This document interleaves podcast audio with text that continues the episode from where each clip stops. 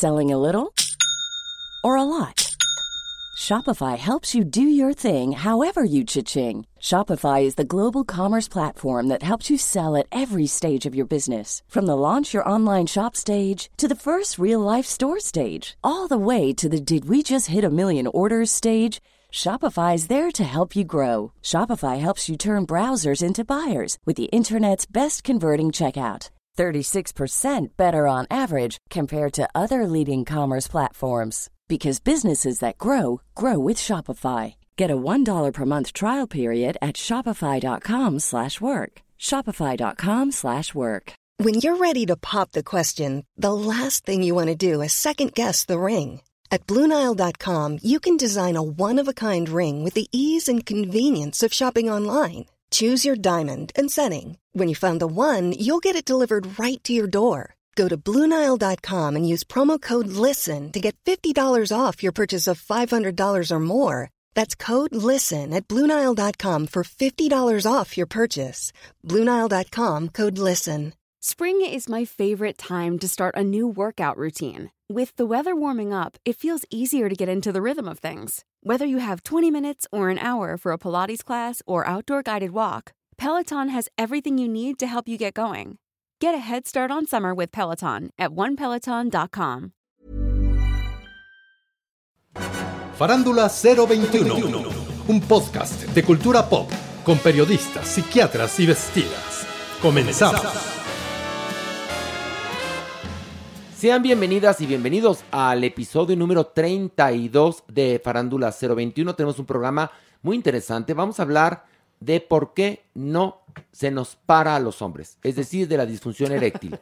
Vamos a hablar, eh, sí, bueno, es importante, de, bueno, varias propuestas en ver o no ver, como The Voyagers, que es una película de Amazon Prime, eh, de la serie On the Verge de Netflix, luego de la película eh, Malignant, que está en cines y también en HBO Max, de Scenes from a Marriage, escenas de un matrimonio de HBO Max, del Pink al Punk tenemos propuestas muy interesantes.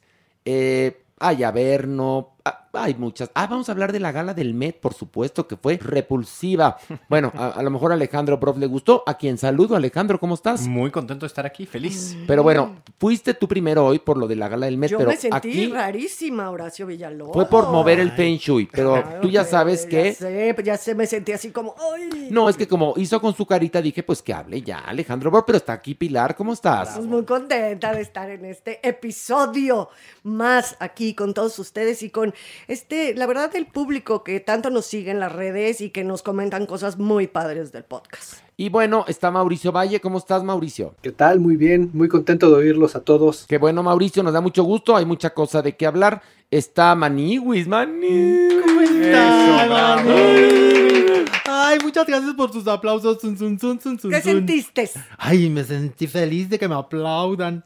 Porque fíjate que cada vez pasa el tiempo y menos te aplauden. No, no, no, no, no, no, no. La te semana pasada te aplaudió Ricardo Farril, Ay, ¿eh? sí. Ah. Hasta me quería emparejar el moretón, tú. Ay, ¿en serio? Sí, hubo mucho comentario en nuestras redes Qué sociales bueno. de eso. La pasamos muy bien con si te Ricardo Farril. si te mucho. aplauden, Maniwis, los cachetes, cada vez los tienes más colgaditos, No, pero más una cosa, perdón, Maniwis está aplaudido, pero se te Sí. ve que te han aplaudido mucho, mi Qué vida. bueno. Sí, muy bien, mucho éxito en tu vida. Ay, ya suélteme, caramba. Ay, ya, bueno, Qué vamos a bárbaro. comenzar con esto. Ver o no ver. O no ver. Y vamos a comenzar con The Voyagers de Amazon Prime Video. Eh, bueno, en ¿cómo se le podría decir en español? Los este chismosos, Mirones, los mirones, mirones. mirones, Mirones, sí, sí. mirones. También se dice en español es un voyeur, es un boyerista. Ah, los, Boyer. Boyeristas. mirar, por- Los boyeristas, exactamente. Y bueno, bueno, ¿de qué va esta película? Nos cuenta la historia de una pareja que se acaban de mudar a un nuevo departamento. Están felices y descubren eh, que las ventanas, obviamente, pues permiten ver al exterior del edificio y ver lo que ocurre en el interior de los departamentos de enfrente. Porque más muy curioso, esto ocurre en Montreal y descubrimos a través de esta película que en Montreal no hay cortinas, ¿no? Nadie usa cortinas. Entonces los edificios de departamentos están todos así a la vista para que todo el mundo pueda juzgar la vida ajena, porque qué sabroso es el mal ajeno. Háganse de cuenta, es una versión soft porn de La ventana indiscreta de Alfred Hitchcock. Pilar, ¿qué te pareció? A mí no me gustó nada, la verdad me pareció horrenda. Es súper... Ay, espérame, es que no acabé de decir Ah, una cosa, que- que- perdón. que es inverosímil. No, Ah, es que bueno, estos, estos dos, este, Pipa y Thomas, que son la pareja que se acaba de mudar a- al departamento, descubren la vida de los de enfrente, que es un fotógrafo guapísimo, que parece estrella porno, y su esposa, que es preciosa, que parece modelo, que se la pasan planchando. Pero también descubren que él es fotógrafo y que se coge a las modelos que, bueno, qué fino yo, a las modelos que fotografía. Es un poco la premisa, es que, es que, y entonces empiezan a interesar más en la vida de ellos que en la vida propia. Perdón, Pilar. Bueno, evidentemente esa es la premisa, ¿no? Del voyeur que te gusta más ahora sí que ver y por evidencia tiene que haber un exhibicionista que son estos vecinos. Lo que es eh, un poco lo que decía es inverosímil, no te la crees, las actuaciones me parecieron súper fatales. Yo no sé si el estilo de actuación de- canadiense en este caso, No, porque nada que para ver. nada porque hemos tenido y hemos visto muy buenas películas canadienses. A mí me parece incluso frívola, que quieren estirar este rollo morboso a unos niveles que francamente no, no te lo puedes creer. O sea, Mauricio, ¿qué te pareció esta película de Voyeurs? Sí, es bastante fallida. Se siente esta sensación de querer abusar de la influencia de un Hitchcock en una ópera prima, con diálogos pretenciosos, pero no, no entendiendo bien cómo generar la atención, ni cómo controlar, ni cómo hacer que esos diálogos suenen de una forma natural ni lógica y haciendo una película que se vuelve, por sus mismas pretensiones artísticas, cutre. Se acaba volviendo una cosa más soft porn que una película realmente eh, relevante. La verdad sí, es, chafa, chafa. tiene toda la razón. Es más, no es un estilo de actuación, es que son actores chafas, Pilar. Sí, sí, Y actúan es, no, chafa. exactamente, es muy mediocre. no, no, Todo sí. lo que es lo que está aquí es muy mediocre. Pues, so- so- a ver, en, en Canadá hay actores No, hombre, geniales, hemos visto hay directores geniales. geniales. hay creadores geniales. Estos son malos actores. Es que es como si tú agarras y ves este, Ay, no Dios, sé, ¿cuál? hay cualquier telenovela del Canal 2 y dices, qué mal Todos en los actores México. son malos, pues no, no. estos, Es nada como más. budget también con esa pretensión. Sí. Entonces ahí es donde se les hace más bolas el engrudo. Sí, exactamente. Alejandro. No, a mí me parece inclusive hasta tonta, se les va de las manos eh, eh, lo atractivo que podría resultar el propio tema o el, la- la- el propio argumento de, de observar, se les va, como dice Pilar, no es realmente creíble, así es que pierdes el interés de manera Pero, inmediata. ¿sabes qué pasa? Que Alfred Hitchcock, que era un genio, lo hizo bien. Sí, claro. Y después de lo que hizo Alfred Hitchcock, pues de plano o cuentas otra historia o, o- o- o no intentes porque, porque no le sale. O ahondas profundamente. No, pero superar en- a Alfred No, no, no, está no. Está muy difícil. Obviamente no, pero aquí, por ejemplo, todo lo que es la perversión de mirar, de exhibirse. O sea, creo que sí, los temas son interesantes, pero no se logran. Pero sabes que es una película tramposa, ¿Por qué. Maniwis? Cuéntale a la gente ya, Desde dilo. El, desde el título, desde el título, Maniwis. ¿Por qué? Tú ves el título, Los Mirones, y dices, Sí. ah, Todo mundo tenemos un poco de, de boyerista, la verdad. La bueno, verdad, de entrada Mike. tú al sentarte a ver una película eres voyeur. Por Fíjate, ejemplo. nada más. Entonces desde ahí ya es tramposo, porque como bien lo dicen, no crees nada. Se sacan de la manga. Ay, cada mamucada. Además, ¿quién se llama Pipa? La verdad, Maniwis. ¿Quién se llama Pipa? De entrada, la hermana de la esposa del príncipe de Inglaterra. Fíjate, Sí. Pipa. ¿Será boyerista? ¿Pipa? La hermana. Pipa es preciosa, Pipa Middleton. Preciosa. Pero bueno, Ah, no, no, no. pero Pipa sí puede existir el nombre de Pipa, pero eso no importa. Y Pipa, Pepa, o sea, hay muchos. Pero el asunto es que la película es Pepa Pupa. Ok, pero el asunto es que la película es Ay, no, asquerosa. Eh, vamos, a pasar a, vamos a pasar, por favor, a eh, decidir si ver o no ver. Alejandro, No ver. Pilar, No ver. Mauricio, No ver. Maniwis. Clararira que no ver. Y yo digo no ver. Y vamos ahora a hablar de la serie de Netflix On the Verge. Pilar, cuéntanos de qué va.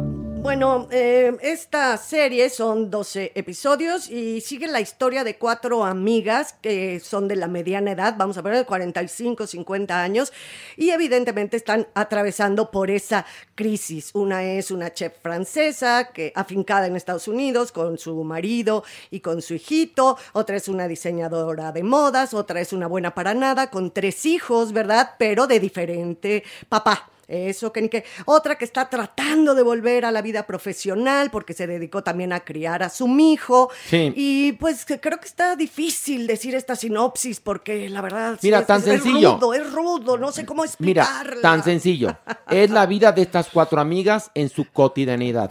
Ya nada más. Claro, y tratando de ver, las vamos a ver obviamente en su relación de pareja, con sus hijos, laboral, toda su crisis. Y lo que las une evidentemente es la amistad que ellas tienen, pero era un poco sorna decir que estaba tan... Ok, Mauricio, ¿qué te pareció On the Verge? dislocada. Me parece que, que no ella, Julie Delphi ha dirigido mucho. Creo que lo que mejor hizo fue su primer comedia, eh, eh, Dos días en París.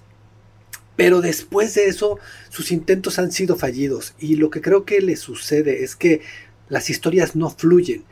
Y las historias no fluyen en sus películas y mucho menos fluyen aquí. No logra no logra hilarlas de una forma en las que nos parezca interesante. La- las mismas vidas que proponen no son interesantes porque no hay tensión, no genera tensión y no sabes, no sabes qué esperar de nadie, ni tienes interés en qué va a suceder con la vida de ninguna de ellas. Eh, creo que lo han intentado mucho después de Sex and the City, han intentado con los 20, con los 30, con los 40 y no logran volverlo a hacer.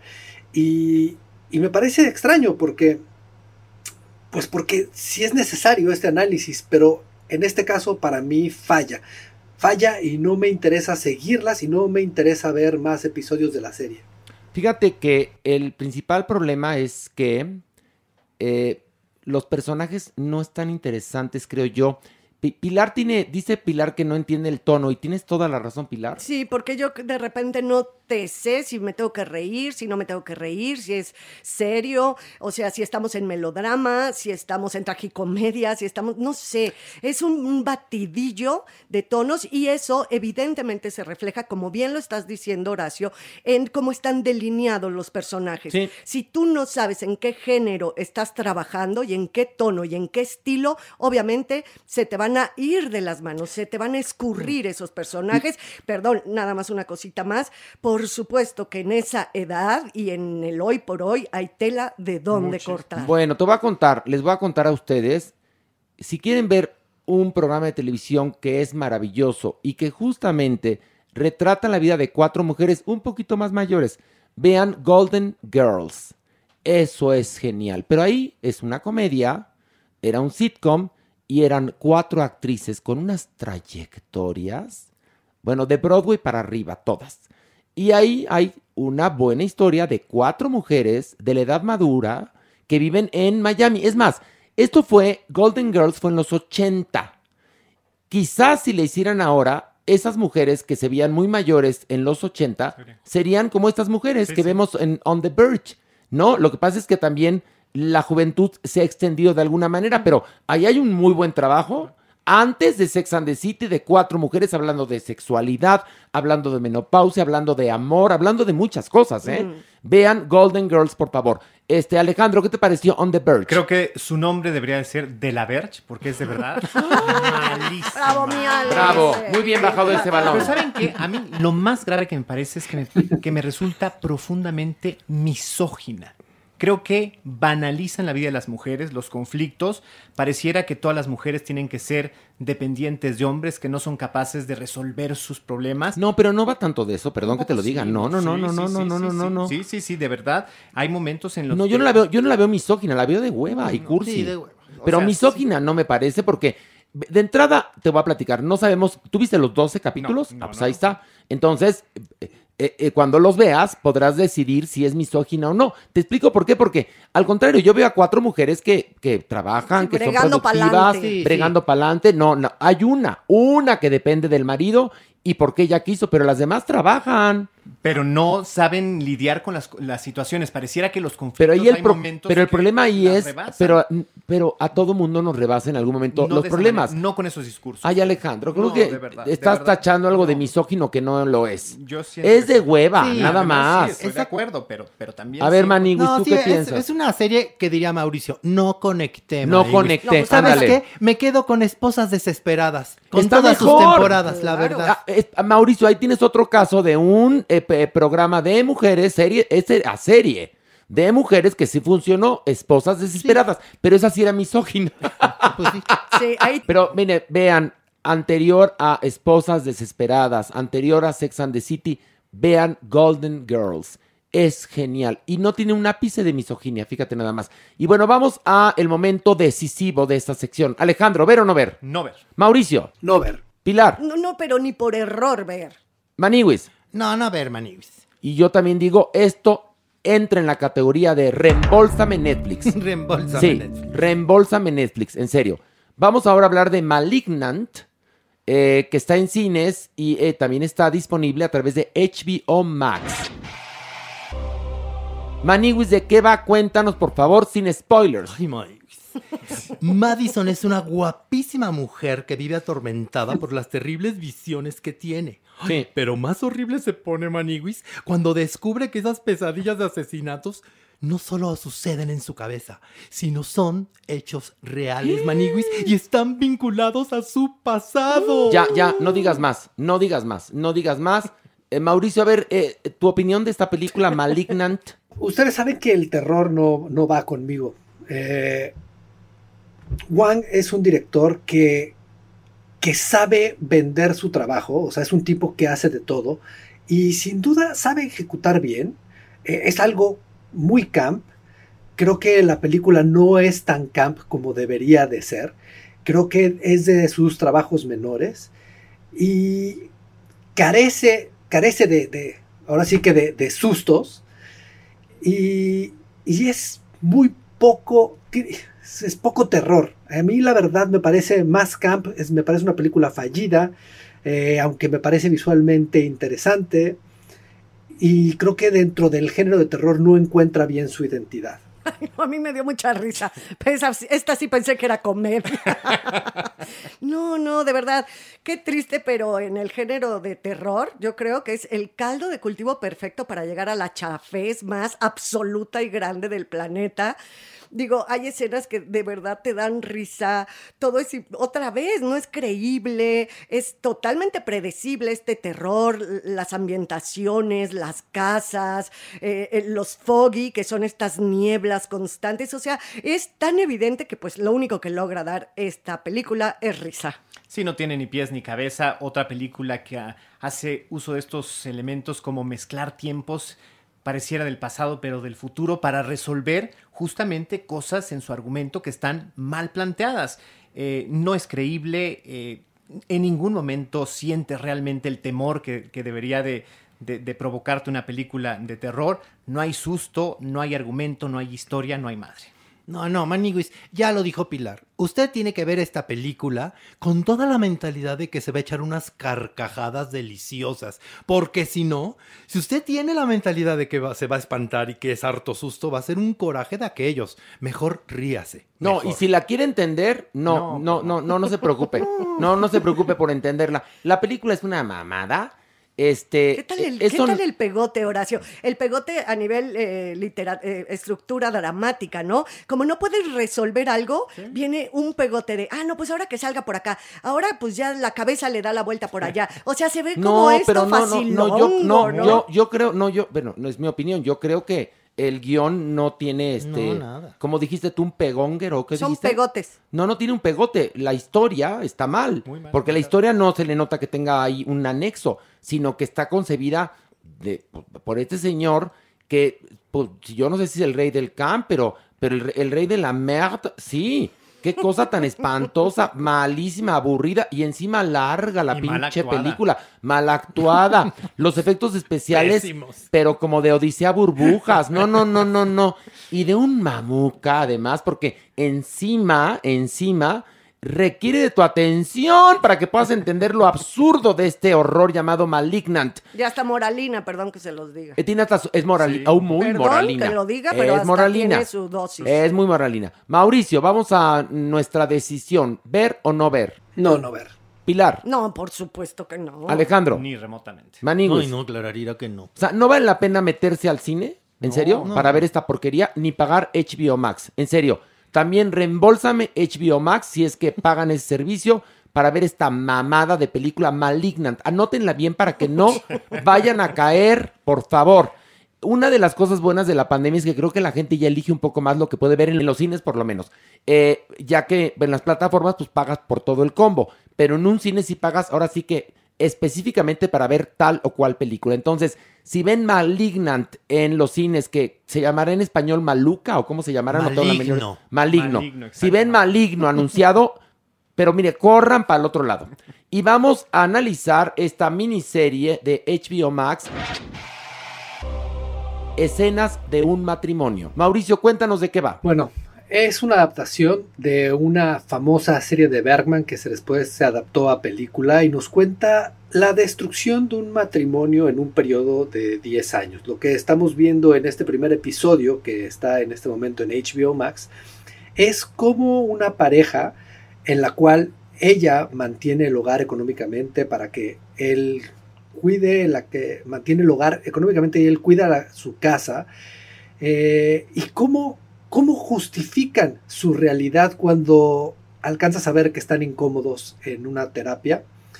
Y luego llegan unos amigos que viven una relación abierta y empiezan a confesar su vida y el proceso que están viviendo lo comparten y cómo les afecta esto a los dos y cómo, eh, y cómo eso le afecta a la, pareja.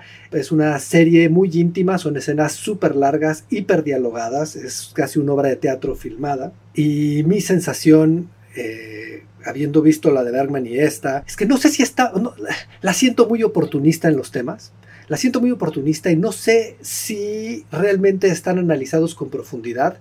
Siento que está definitivamente muy bien dirigida, está muy bien actuada. Ellos en verdad tienen muy buena química, pero de pronto los conflictos y la extensión de los conflictos lo siento medio la rosa de Guadalupe. Y, y me cansa que de pronto la serie empiece ya en ese nivel de energía y de intensidad, porque lo siento muy forzado y los diálogos los siento sobrescritos y pretenciosos, aunque la última escena siento que, que se contiene y llega a un tono mucho más natural. Eh, me cuesta trabajo pensar que es algo que quiero seguir viendo cuando era una de las series que más esperaba ver este año. Mira, yo te digo, Mauricio, dada la oferta que tenemos en este podcast, Escenas de un matrimonio es Igmar Berman. Sí. Después de las mierdas que nos soplamos esta semana para prevenir a nuestro querido público, Escenas de un matrimonio es resucitó Igmar Berman y nos mostró su talento, porque esto es lo menos peor de lo que vimos. Eh, sí, por supuesto que sí. A mí sí me gustó. A mí me gusta, obviamente, este tono un poco más lento, diálogos largos, profundos, que yo sí siento que oradan en la psique y en, en, en lo que está sucediendo en esa pareja. Tanto así que yo aquí, me, aquí ahora sí que de, de, pecho abierto, lo puedo decir. Me ¿Qué? identifiqué de las épocas en las que yo he tenido alguna relación de más de 10 años y demás, pues de haber pasado Dice por... Pilar, yo me identifico porque yo mantuve chichifos. No, pero en ciertas, en ciertos aspectos que maneja de repente los temas. Que Pues es el hastío, mi vida, Sí, la y de- convivencia y yo da asco. sí, yo, pero en, es justo como en. Eso lo puedes ver en muchas clases sociales, en diferentes medios profesionales, ¿no? Pero como está reflejado aquí, yo sí en algún momento diálogos que estos estaban dando, sí los sentí totalmente personales y que sí se los creía. A mí no me, no me pasó lo que a, a Mauricio, que lo alejó esto de los diálogos, ¿no? Yo también lo disfruté. Creo también que hay una inteligencia en reflejar las situaciones cotidianas.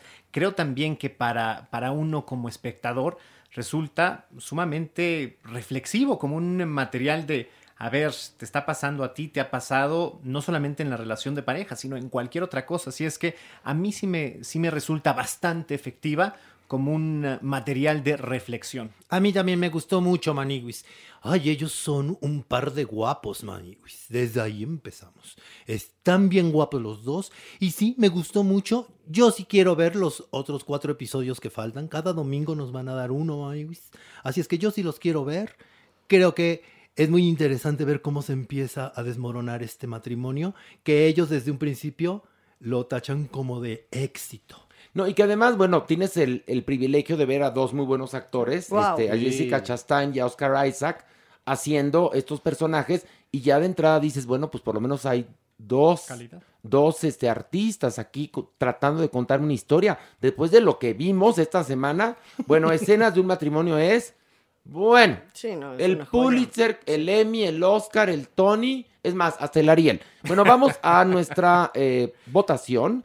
Alejandro, ¿ver o no ver? Claro que sí. Claro que sí. Ok, Pilar. Sí, por supuesto que ver. Mauricio. Ver.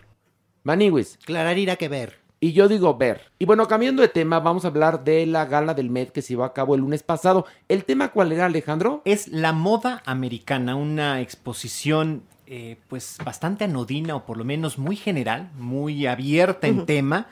Y pues para muchos especialistas ya lo analizan una exposición que seguramente será pobre en la historia del Met. Ok, vamos a entender para que la gente comprenda qué es la gala del Met.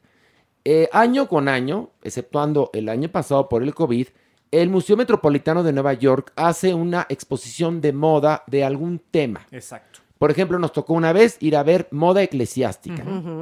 Entonces, para inaugurar la exposición, invitan a los más importantes creadores, las más este, brillantes estrellas, los más famosos y renombrados y encopetados de Estados Unidos, a que vayan con eh, ropa que tenga que ver con la exposición, ¿no? Ni más ni menos. Entonces, el día lunes se llevó a cabo la inauguración y el tema era, digamos, la moda estadounidense.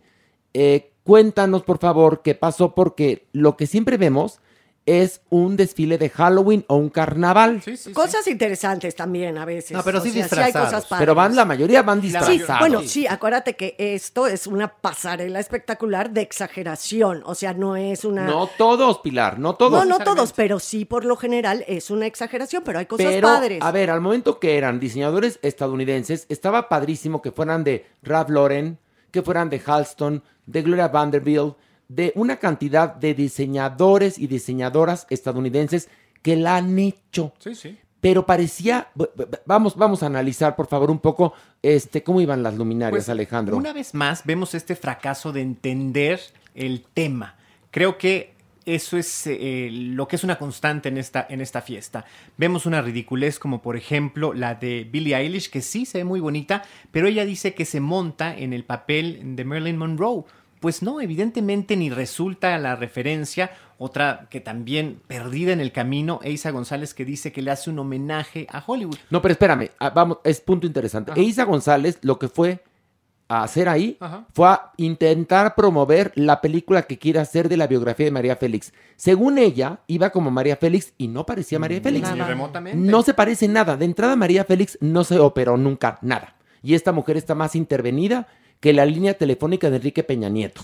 Y luego, iba con un vestido como rojo que Rojo, parecía sí. Jessica Rabbit. Sí, sí, sí. Y, y bueno, la gente diciendo que wow, estaba No, espantoso, ¿eh? Por supuesto que no. ¿Y qué tiene que ver esto con, con, con, con qué? Nada, ella decía primero que era un homenaje a Hollywood, pero también a los diseñadores mexicanos. ¿Qué tiene que ver? es que ya cada quien se agarra de lo Navidad? que quiere, porque el tema es- tan abierto que por eso no está definido. No, Pilar, te, te explico una cosa. A ver, si decían moda americana, tendría que haber incluido moda desde, desde Alaska hasta Tierra del Fuego. Sí, pero unos iban de homenaje a la Estatua no. de la Libertad. Te platico. Eh, Acuérdate que según la doctrina Monroe es América para los americanos, que Sí, sí. quiere decir Gringolandia para los gringos. Entonces, el asunto no estaba tan difícil. Había que ir vestido de algo que lo remitiera a la alta costura estadounidense Sí. o quizás la cultura también. Esa es la Miren, cultura. pero no la estatua de la libertad porque eso es como de disfraz. J-Lo lo hizo fantástico. Ella muy vistió De Ralph Lauren y era un vestido en donde te comunicaba justamente la historia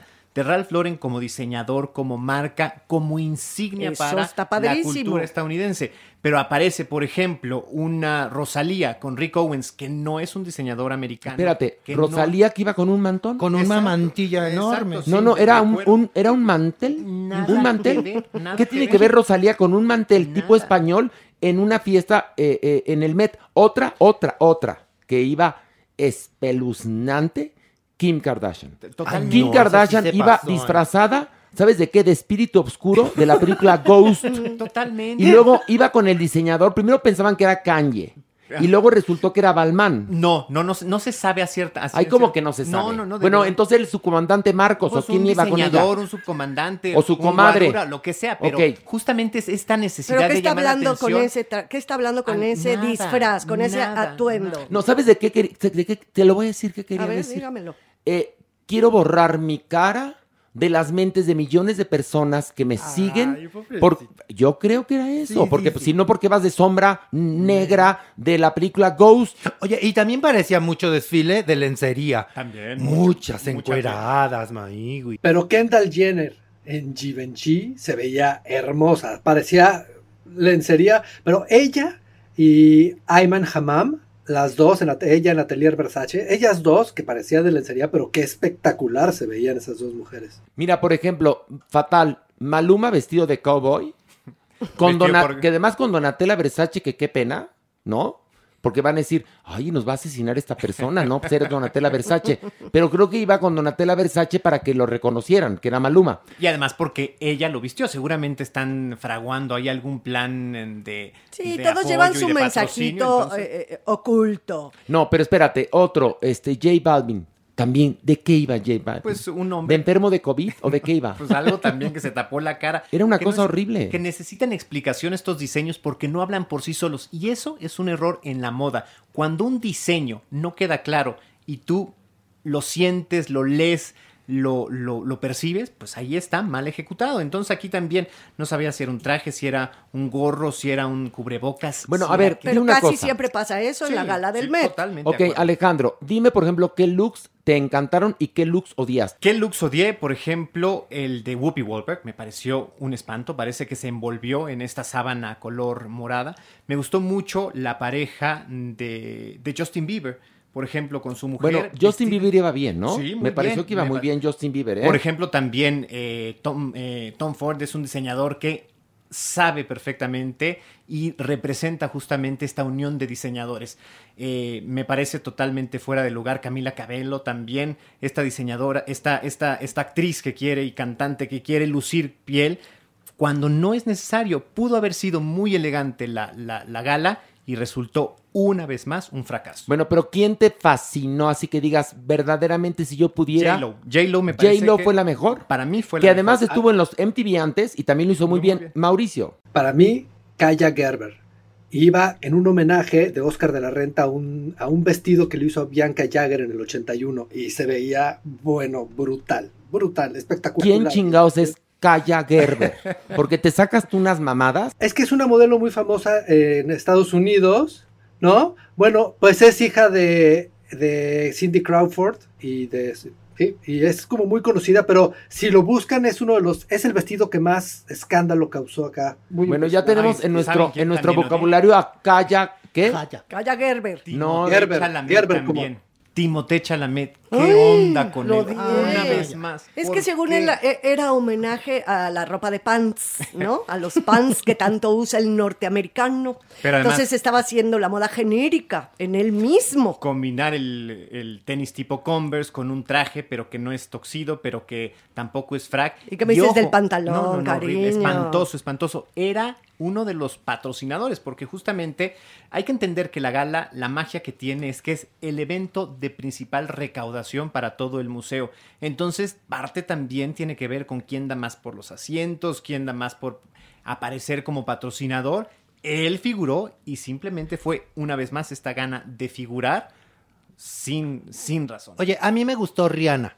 ¿Sabes por qué? Porque yo tengo un edredón igualito con el que ella fue Qué enredada. cosa más fea también. No, no, no, yo en un descuido con mi edredón me hago el mismo modelito. Ay, No, pues en un descuido ¿eh? agarras tu colcha, Sí. te la pegas en la espalda con un chicle y te metes caminando a la gala del Met y te dejan pasar a huevo, Era ¿eh? como el reto de la almohada, nada más ponerte la Sí, almohada y el cinturón. y nada más, exactamente. ¿Es no, más era... moda o es más disfraz? No, mira, perdón que te lo diga, pero es una mamada.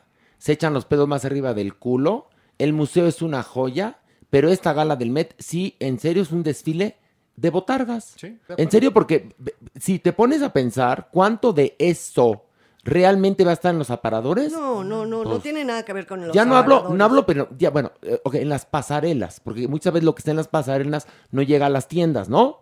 Bueno, eso nada, o sea, Rihanna, como bien lo dice la Maniwis, iba con su colcha, no tal cual. Ahora, ¿saben de quién no hemos hablado? Que creo que vale la pena, Lil Nas X, que también entra en una dinámica del performance que no tiene razón de ser. O sea, sí es muy padre ver estos, eh, eh, estos casos como el de eh, Lady Gaga en algún momento, pero aquí salir con el dorado, cambiarse, quitarse esta capa que nada tiene que ver también con el tema, acabar con este jumpsuit tipo torero. ridículo, Es perdónale. ridículo, sí, totalmente. es- Y es una capa de rey decimonónico, ridiculísima, después- nada que ver con Estados Unidos, a fin de Nada. cuentas. Y la armadura cultura. esa, ¿no? Que llevaba Tampoco, tampoco, tampoco. Ay, o sea, no. creo que hay oportunidad para llevar eso en un escenario, en una presentación que puede ser muy propositivo y muy interesante, pero si quieres ir al discurso de la gala del Met, queda totalmente fuera de lugar. Entonces, en pocas y efímeras palabras, la gala del Met es una mamada para recaudar fondos y después sí tienes la posibilidad de ver adentro una buena exposición, que este año creo que no se va a montar toda, ¿verdad? No, se monta, que eso también va a ser muy interesante porque ¿qué va a pasar el año que entra? Se monta o quedó ya eh, exhibida la primera parte y a partir de febrero del siguiente año se eh, exhibirá la segunda, pero no va a haber otra gran exposición. Entonces, ¿qué va a pasar con la gala del 2022? Bueno, pues entonces los invitamos a que vengan aquí a México al desfile de Día de Muertos, que va a estar igual de lucidor. O a cualquier carnaval de los muchos que se realizan en la República Mexicana. Bueno, cambiando de información, esta nota, esta nota es muy interesante y es importante comentarla con Mauricio Valle, eh, porque él se dedica al cine. Eh, bueno, en todos los medios apareció a principios de esta semana que Diego Luna y Gael García recibieron 160 millones de pesos eh, durante los sexenios de Enrique Peña Nieto y Felipe Calderón. Eh, ambulante organización de Diego Luna y Gael García eh, justamente fue quien recibió este dinero. Eh, bueno, los cibernautas, usuarios de redes sociales, han reaccionado con críticas pues muy negativas ahora que se reveló eh, de estos donativos por parte de los gobiernos de Enrique Peña Nieto y Felipe Calderón a estos dos actores que justamente, es interesante anotar, fueron muy críticos tanto el gobierno de Enrique Peña Nieto como del de Felipe Calderón y siempre fueron, eh, bueno, siempre fueron muy entusiastas con la posibilidad de que Andrés Manuel López Obrador ocupara la silla presidencial.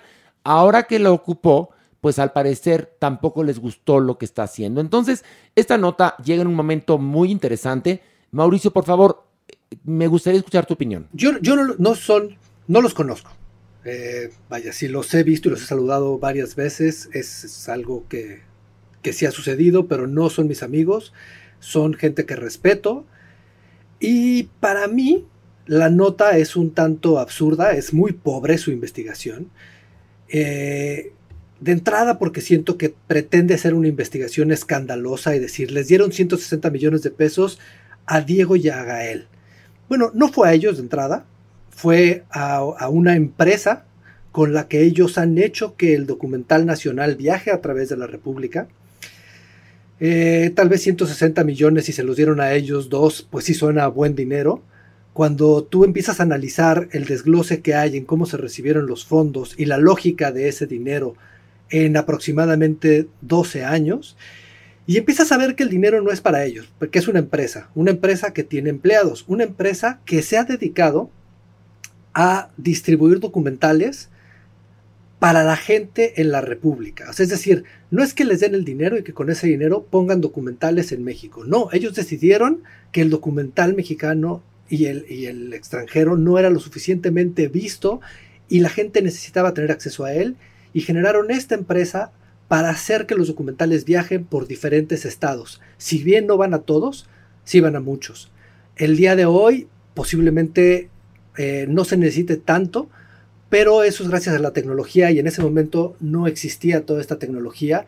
Entonces piensa que si tenían que traer los documentales a México, llevarlos a viajar, había que tener copias físicas y no solamente tienes una oficina, tienes gente en diferentes estados moviendo cosas, tienes que mandar, traer, pedir permisos, hay legales, hay gente trabajando en todos esos estados y ese dinero no es que se lo quedaron ellos, ese dinero lo hemos visto reflejado toda la gente que trabajamos en el cine en los últimos, no solamente esos 12 años, sino al día de hoy.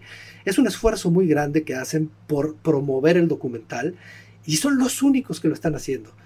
Y si ellos usan su nombre, un nombre que han creado con su trabajo, bueno o malo, lo que quieran, y su fama, para hacer eso por los cineastas de México y del mundo, me parece que está bien. Ahora, si les da coraje que 160 millones de pesos de hace dos años podrían estar en otro lado, también hay que analizar que esas partidas ya están dadas.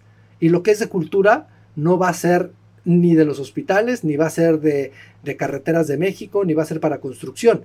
Entonces, si alguien se lo tenían que dar, me parece que estuvo en buenas manos porque son dos personas que han sabido darle luz a algo que no la tuvo y apoyar al cine en México, bien o mal, lo han hecho. Y, y sí, desafortunadamente eh, los medios en este momento tratan de hacer estos titulares para que ardan, porque ellos mismos han reconocido que se equivocaron y criticaron ese gobierno y critican a este y critican a todos y de pronto eso es un poco delicado. Pero esta nota pretende hacer escándalo y es un escándalo absurdo. O sea, si te pones a revisar la gente que hace cine, hay películas que cuestan, pues esto sería un, un, presupuesto chiquito de una película barata en Estados Unidos. Pero en México una película grande puede costar 60 millones de pesos.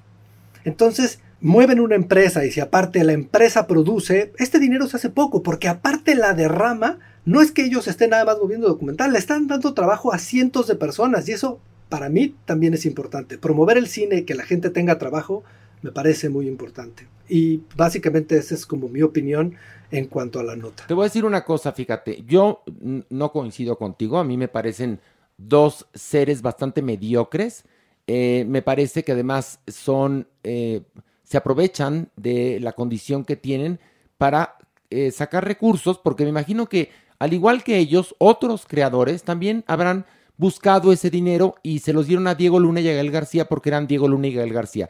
Pero esta nota, Mauricio, llega en un momento muy trágico para México, donde hay hospitales que no tienen jeringas, donde hay niños que no tienen tratamientos para el cáncer, donde hay una tragedia en Tula, donde se desgajó el cerro del Chiquihuite, donde entonces escuchas 160 millones de pesos, independientemente de lo que tú estás explicando, hablo para la gente común y corriente que no pertenece a la comunidad cinematográfica y que no sabe todo lo que se tiene que hacer y todo lo que hay que pagar. Entonces, en la mente del lector queda 160 millones de pesos que podrían resolver muchos problemas, quizás en nuestro país bien aplicados, en manos de Diego Luna y Gael García. Lo primero que, que, dije es eso, ese dinero está en el pasado y no pudo haber sido de nadie más porque ya estaba en la partida de cultura y en la parte de cine. O sea, y, y, y ahí es donde la nota se vuelve chafa, porque es así de, en los últimos 12 años, no, pues ese dinero el tiempo no puede ir atrás. Es como se los dieron. O sea, se dice que es un donativo, o sea, o una dádiva, o concursaron por esos recursos, o fueron apoyos realmente para ese proyecto, o fomentos. O sea, ¿cómo obtiene un creador, un creativo, ese recurso? Aquí lo que es gacho, en cierta forma, es que todos los creadores tenemos chance de ir a pedir, de concursar, de abogar por nuestro proyecto, sea en los documentales o sea mi obra de teatro sobre Lisístrata. O sea, cualquiera es válido. Pero aquí, ¿qué es? O sea, se los dieron. Ni siquiera es que concursaron, porque para eso se hicieron el FONCA y todos los concursos y los EFI, apoyos y todo este rollo para que tú concurses. Están maniados o no maniados, no lo sabemos, pero tú tienes que concursar. A ellos se los dieron por sus nombres, por sus lindas Yo caras. creo que sí. Eso es a mí lo que me enoja, porque tú puedes puchar por buscar tus recursos para tu proyecto. Claro. Indudablemente. Con ¿no? el gobierno que sea, ¿eh? aunque tú seas Sí. del, del, de- del PRI y está el PAN o está Morena, tú tienes Es derecho como del Estado, ciudadano, exactamente, a que el Estado te apoye. Pero muchas veces, y lo sabemos Mauricio perfectamente, que no se les da el apoyo a los mejores proyectos. sino a los que tienen mejores conexiones. Y Diego Luna y Gael García tienen conexiones. Lo que era absurdo era ver cómo destrozaban lo- los gobiernos de Calderón y de Enrique Peña Nieto, pero bien que recibían su dinerito. Ahora que no hay dinerito, ahora están criticando el gobierno de Andrés Manuel López Obrador. Entonces mi pregunta es, porque además escuchas las opiniones de estos dos y ni siquiera son claras. No son gente leída, Mauricio. Son dos analfabetas funcionales. Pero yo- El otro día un fragmento de una entrevista que le hizo Adela Micha, que tampoco es ninguna, ninguna este, lumbrera, a Gael García y decías, diálogo de idiotas.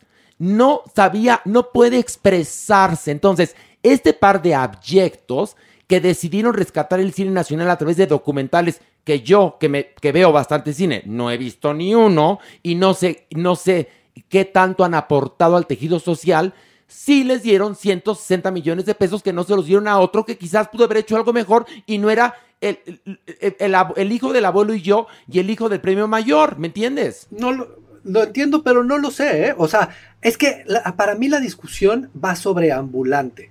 Si la discusión me- ajá, si a mí la discusión me la pusiera sobre le dieron 20 millones para hacer tal película o tal para hacer tal, te diría, ok, sí, puede ser que esté que está mal, pero puede ser que esté, o sea, que entraron a un concurso. Vaya, la Ciudad de las Ideas costaba 500 millones al año, o sea, un festival de, de cualquier cosa cuesta arriba de 100 y me dices, les dieron 160 en 12 años, digo, estoy hablando de que van alrededor de 12 festivales, cuando un festival cuesta, como la Ciudad de las Ideas, unos 500 millones, cuando un festival de, no sé, Guadalajara, Morelia, están arriba de los 70. Entonces digo, do- 160 millones en 12 años para darle trabajo a esa gente, para darle movilidad al cine para dar todo eso, y siendo ambulante, me parece, o sea, si me dijeras, se lo están dando a él para que tengan la oficina y para que todo, porque aparte están sus producciones personales de... de- Pero ambulantes esos- ellos, a ver, ambulantes ellos. No, totalmente, totalmente, pero ese dinero, ese dinero sirve para mover tantas cosas y por eso hago la referencia. O sea, un festival de cine, ¿cuánto cuesta? Entonces es muy poco dinero. Mauricio, te entiendo, pero esa medalla se la cuelgan ellos. Y entonces la gente pensó que tanto Diego Luna como Gael García podían ser un referente para opiniones políticos sociales, cuando en verdad no creo que tengan ni siquiera un criterio claro de hombres de más de 40 años. Entonces, eh, eh, ahí eh, la nota llega en un momento, Mauricio. Yo entiendo cómo nos explicas toda la trayectoria del dinero y, y que lograron un festival de documentales que a mí en lo personal me vale madres, que no, en mi caso, no ha servido para nada y veo el tejido social de México putrefacto, entonces digo, no ayudaron en nada estos dos abyectos, pero sí veo a dos críticos de los gobiernos recibiendo dinero y levantándose el cuello y sintiéndose poco menos que los reivindicadores de la sociedad mexicana.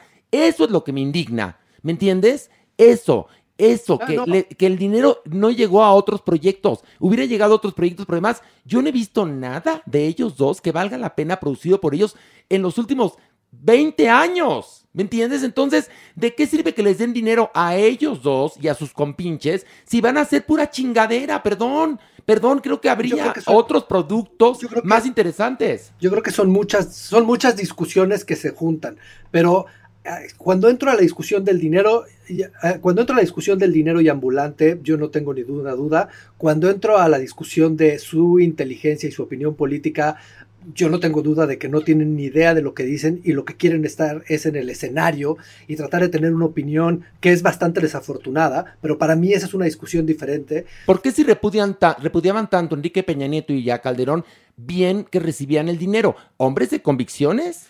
Pero es que ahí el dinero no es de los gobiernos, es de, es de- Sí, pero, país, es pero, del- te, pero te voy a contar una cosa. Seguramente por tener ciertas relaciones con alguien de arriba que estaba en ese momento en un lugar importante en Bellas Artes o en IMCINE, les dio en el dinero. Ay, claro que eso es Perdón, obvio, no nos hagamos No nos hagamos güeyes. Claro, o sea, eso se es los dieron obvio. porque eran ellos dos. Ay, sabemos cómo se manejan también Pero ahí. por O sea, supuesto. no, aquí nos- a- ahora sí que estamos hablando entre adultos y Eh, sabemos muy bien cómo se manejan. Sí, no nos es hagamos un, güeyes. Es un círculo sumamente pequeño y muy Sí. restringido, amiguis. Ves- Y si no conoces, si no tienes palancas, no te sueltan ni un quinto, aunque tu proyecto pueda ser Mauricio, maravilloso. mejor que Nos ambulante. Pero aunque justo- tu proyecto sea mejor o, o- o con más eh, repercusión social si quieres. A ellos se los dieron por ser ellos y entre donativos, entre pues también un poco disfrazada esa forma de Oye, darles ese ¿no se acuerdan? La última entrega de premios Ariel, todavía en el gobierno de Enrique Peña Nieto que les prestaba Bellas Artes, que ahora lo que les prestan es las ruinas del cine de la linterna mágica.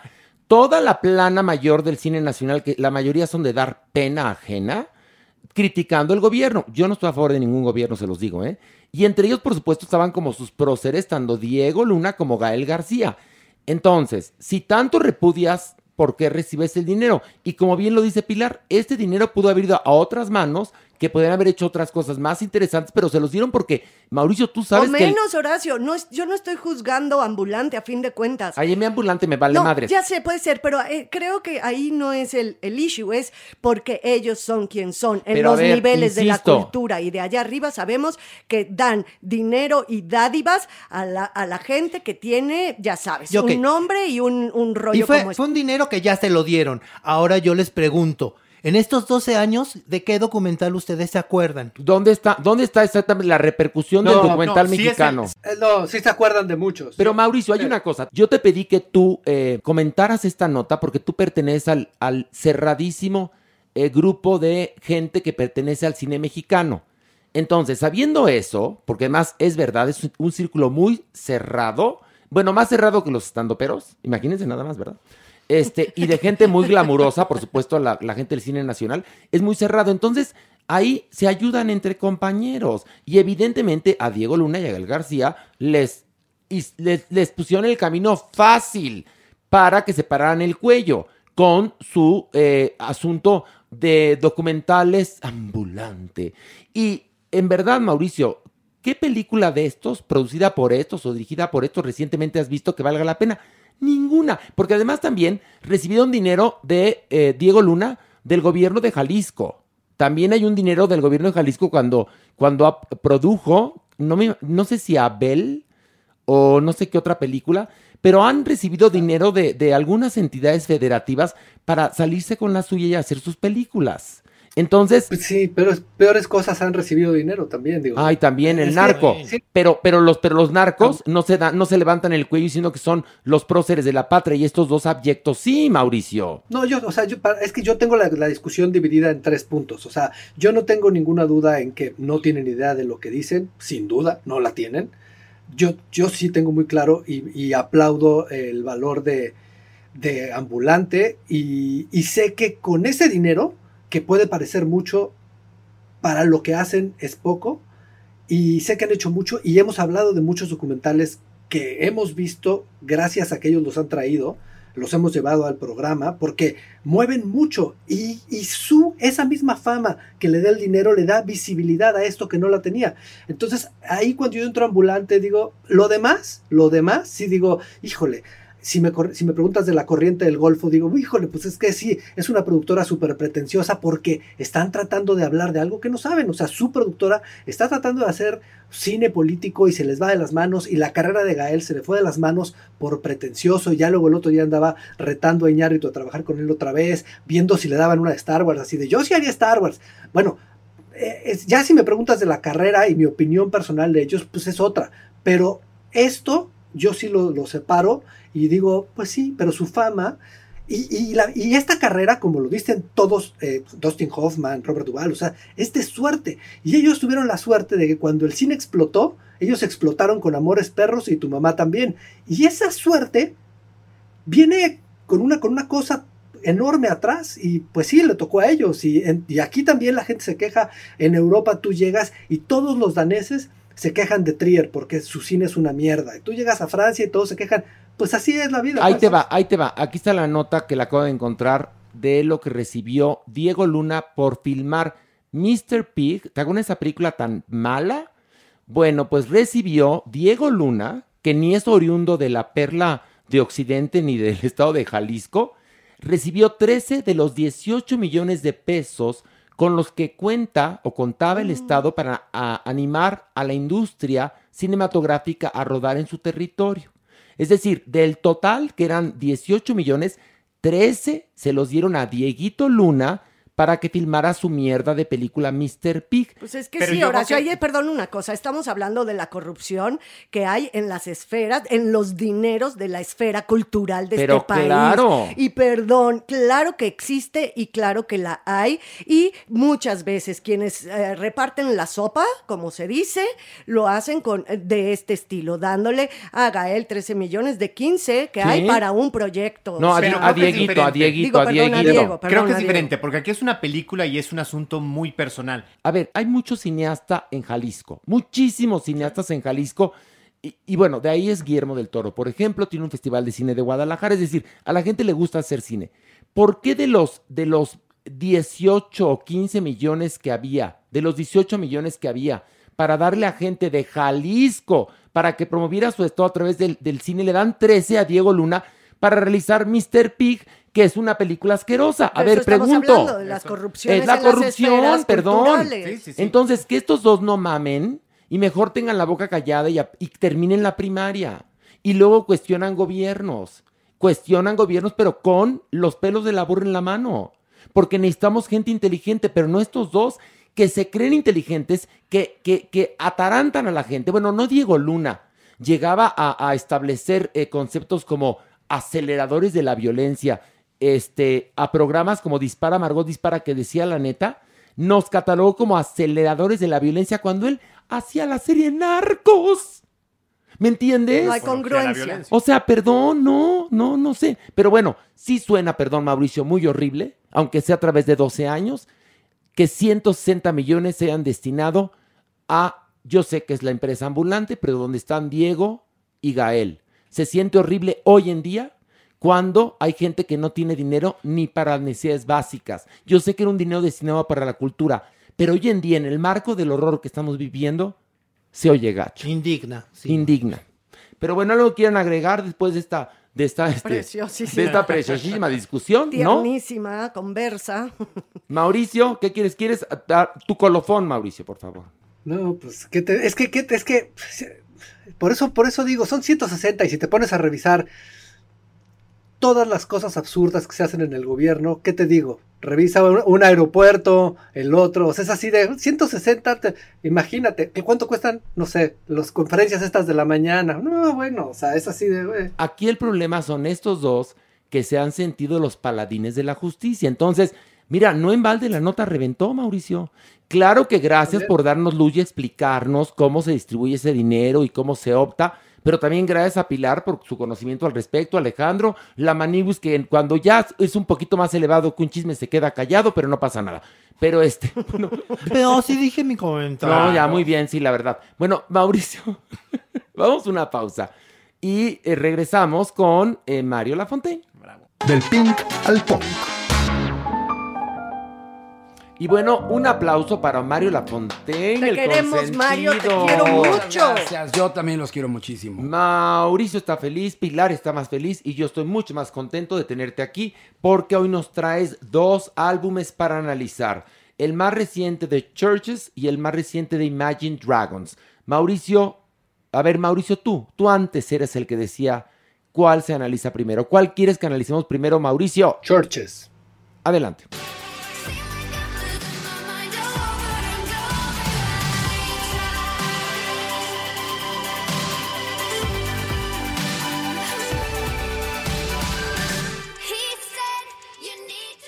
Y bueno, el álbum se llama Screen Violence. Sería la traducción como violencia en la pantalla, más o menos. Eh, Mario, ¿qué opinión te merece este disco de Churches? Este es el cuarto álbum de esta banda escocesa que siempre han sido muy característicos del synth pop.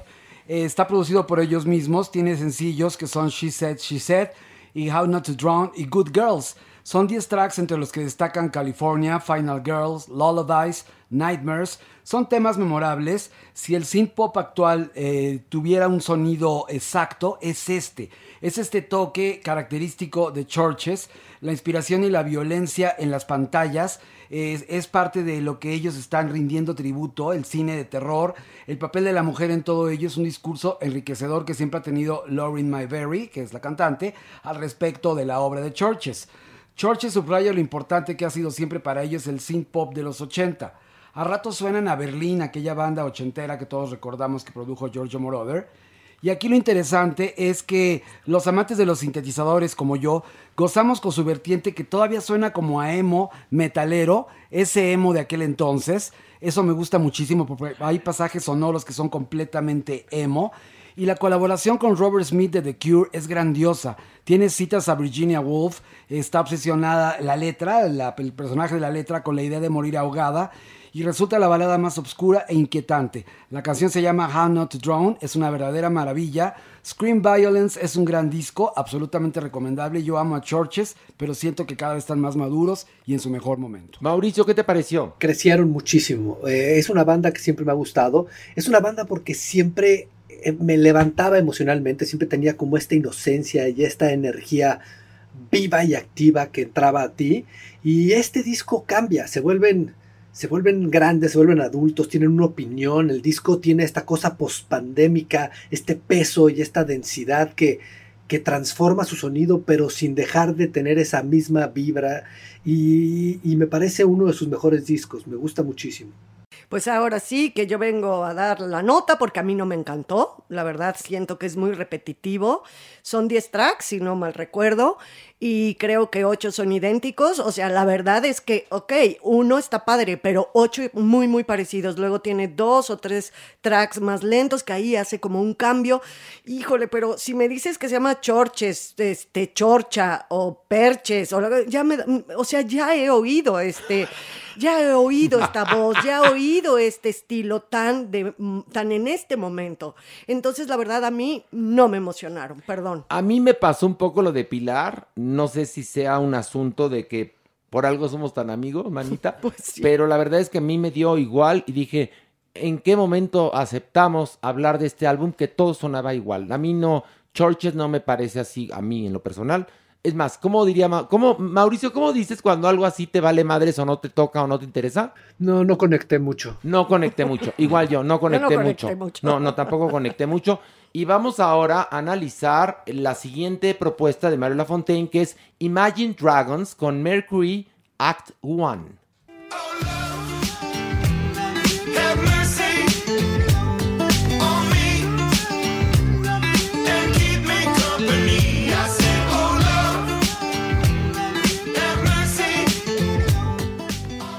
A ver, Mario, tu opinión. Bueno, Mercury at One es el quinto álbum de la banda estadounidense de pop rock Imagine Dragons, quienes cambian por completo su sonido. Este fue lanzado el 3 de septiembre, está producido por Joe Little y el gran Rick Rubin. Son 13 tracks entre los cuales destacan Follow You, Cutthroat y fueron lanzados el año pasado estos sencillos, pero también My Life, Giants Number One, No Time for Toxic People son algunos de los álbumes y de los temas que destacan dentro de esta nueva obra que de verdad hay que marcar que cambiaron radicalmente el sonido. Aquello que recordamos de los Imagine Dragons, que era como acompañado de unos tambores electrónicos todo el tiempo, que sonaba muy repetitivo, desapareció por completo.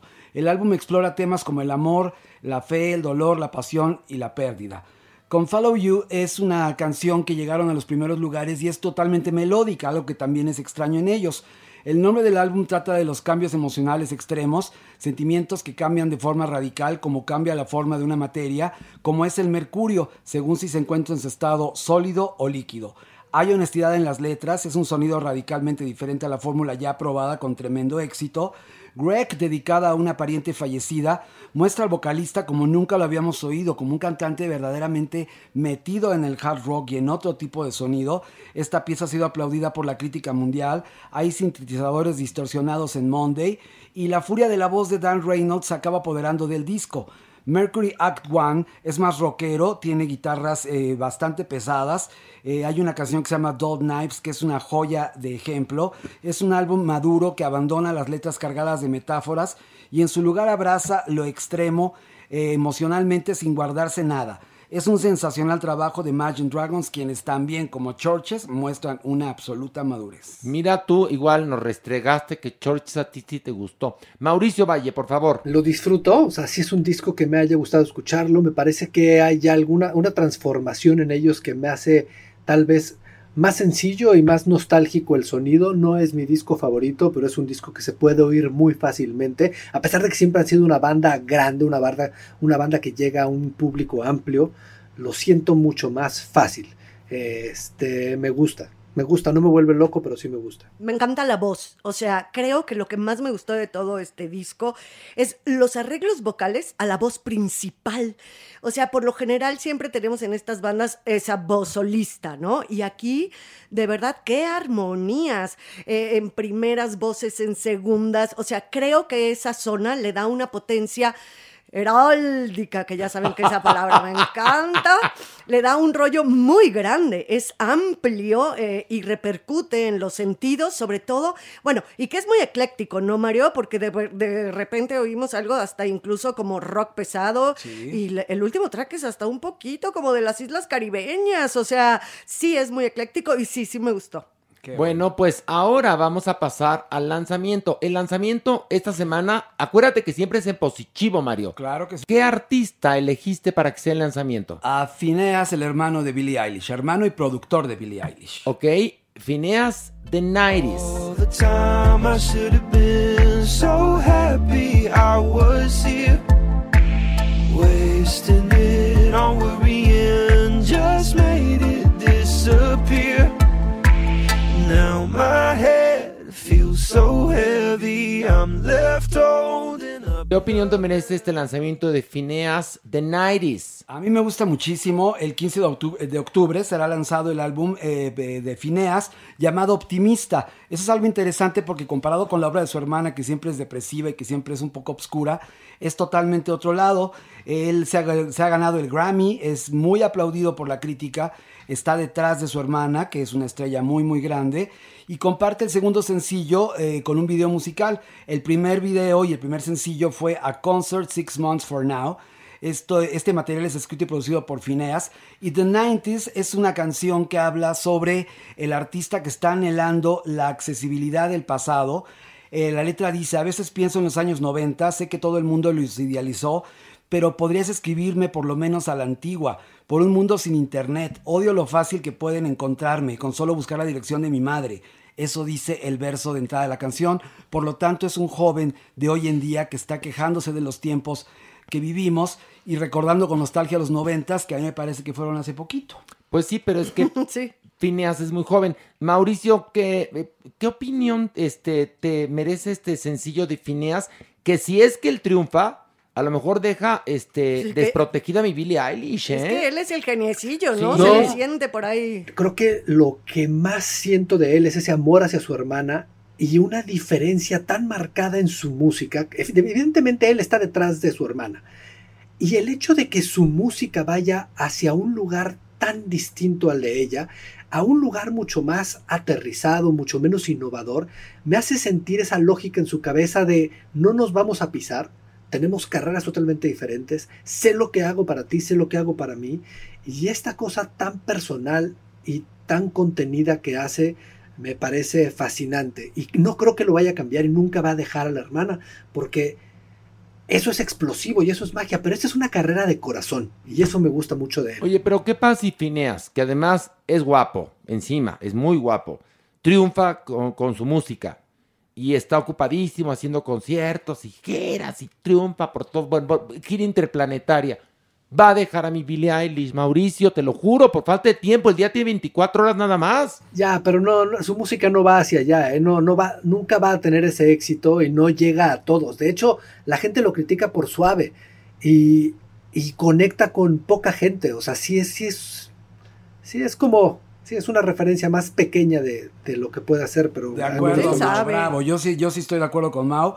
Eh, y finalmente, fíjate que justo va a comenzar una gira por 15 ciudades de América del Norte con este disco optimista. Eh, y por lo pronto solo podemos escuchar esto de 90s, pero sí esperamos mucho este disco, que como bien dice Mauricio, es un sonido radicalmente diferente, es mucho más metido en el synth pop, eh, por ejemplo, de, de Patch Mode o de otro tipo de artista que lo que hace con su hermana. Entonces yo sí creo que son una dupla absolutamente necesaria uno para el otro.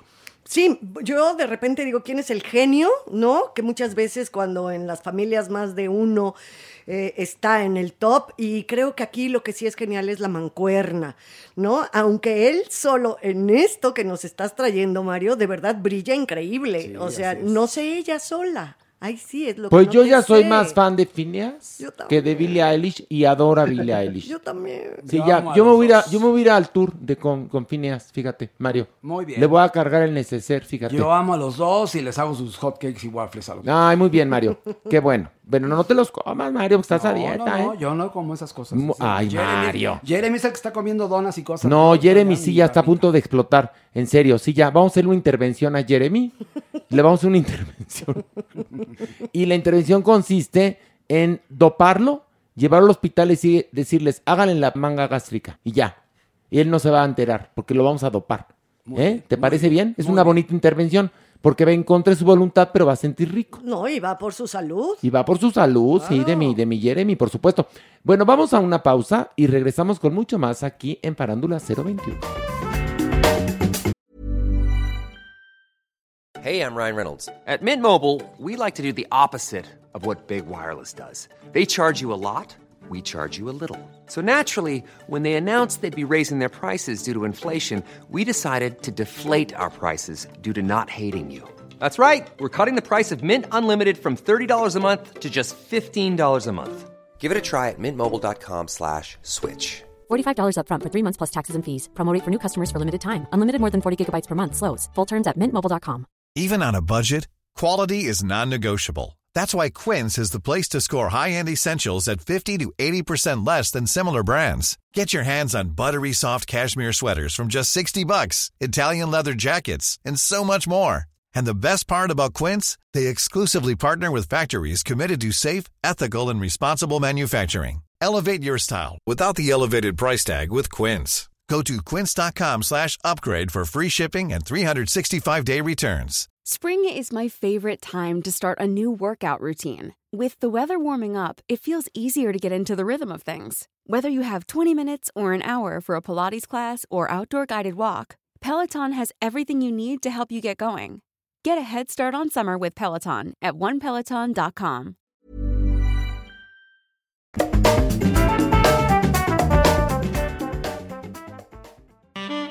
Nuestra adopción responsable. Y bueno, un aplauso para la Supermana. Super, supermana. Super, supermana. La más super mega mana aplaudida, por lo menos de esta mesa. No, muy aplaudida tú. Eso muy, sí. bueno, Muy.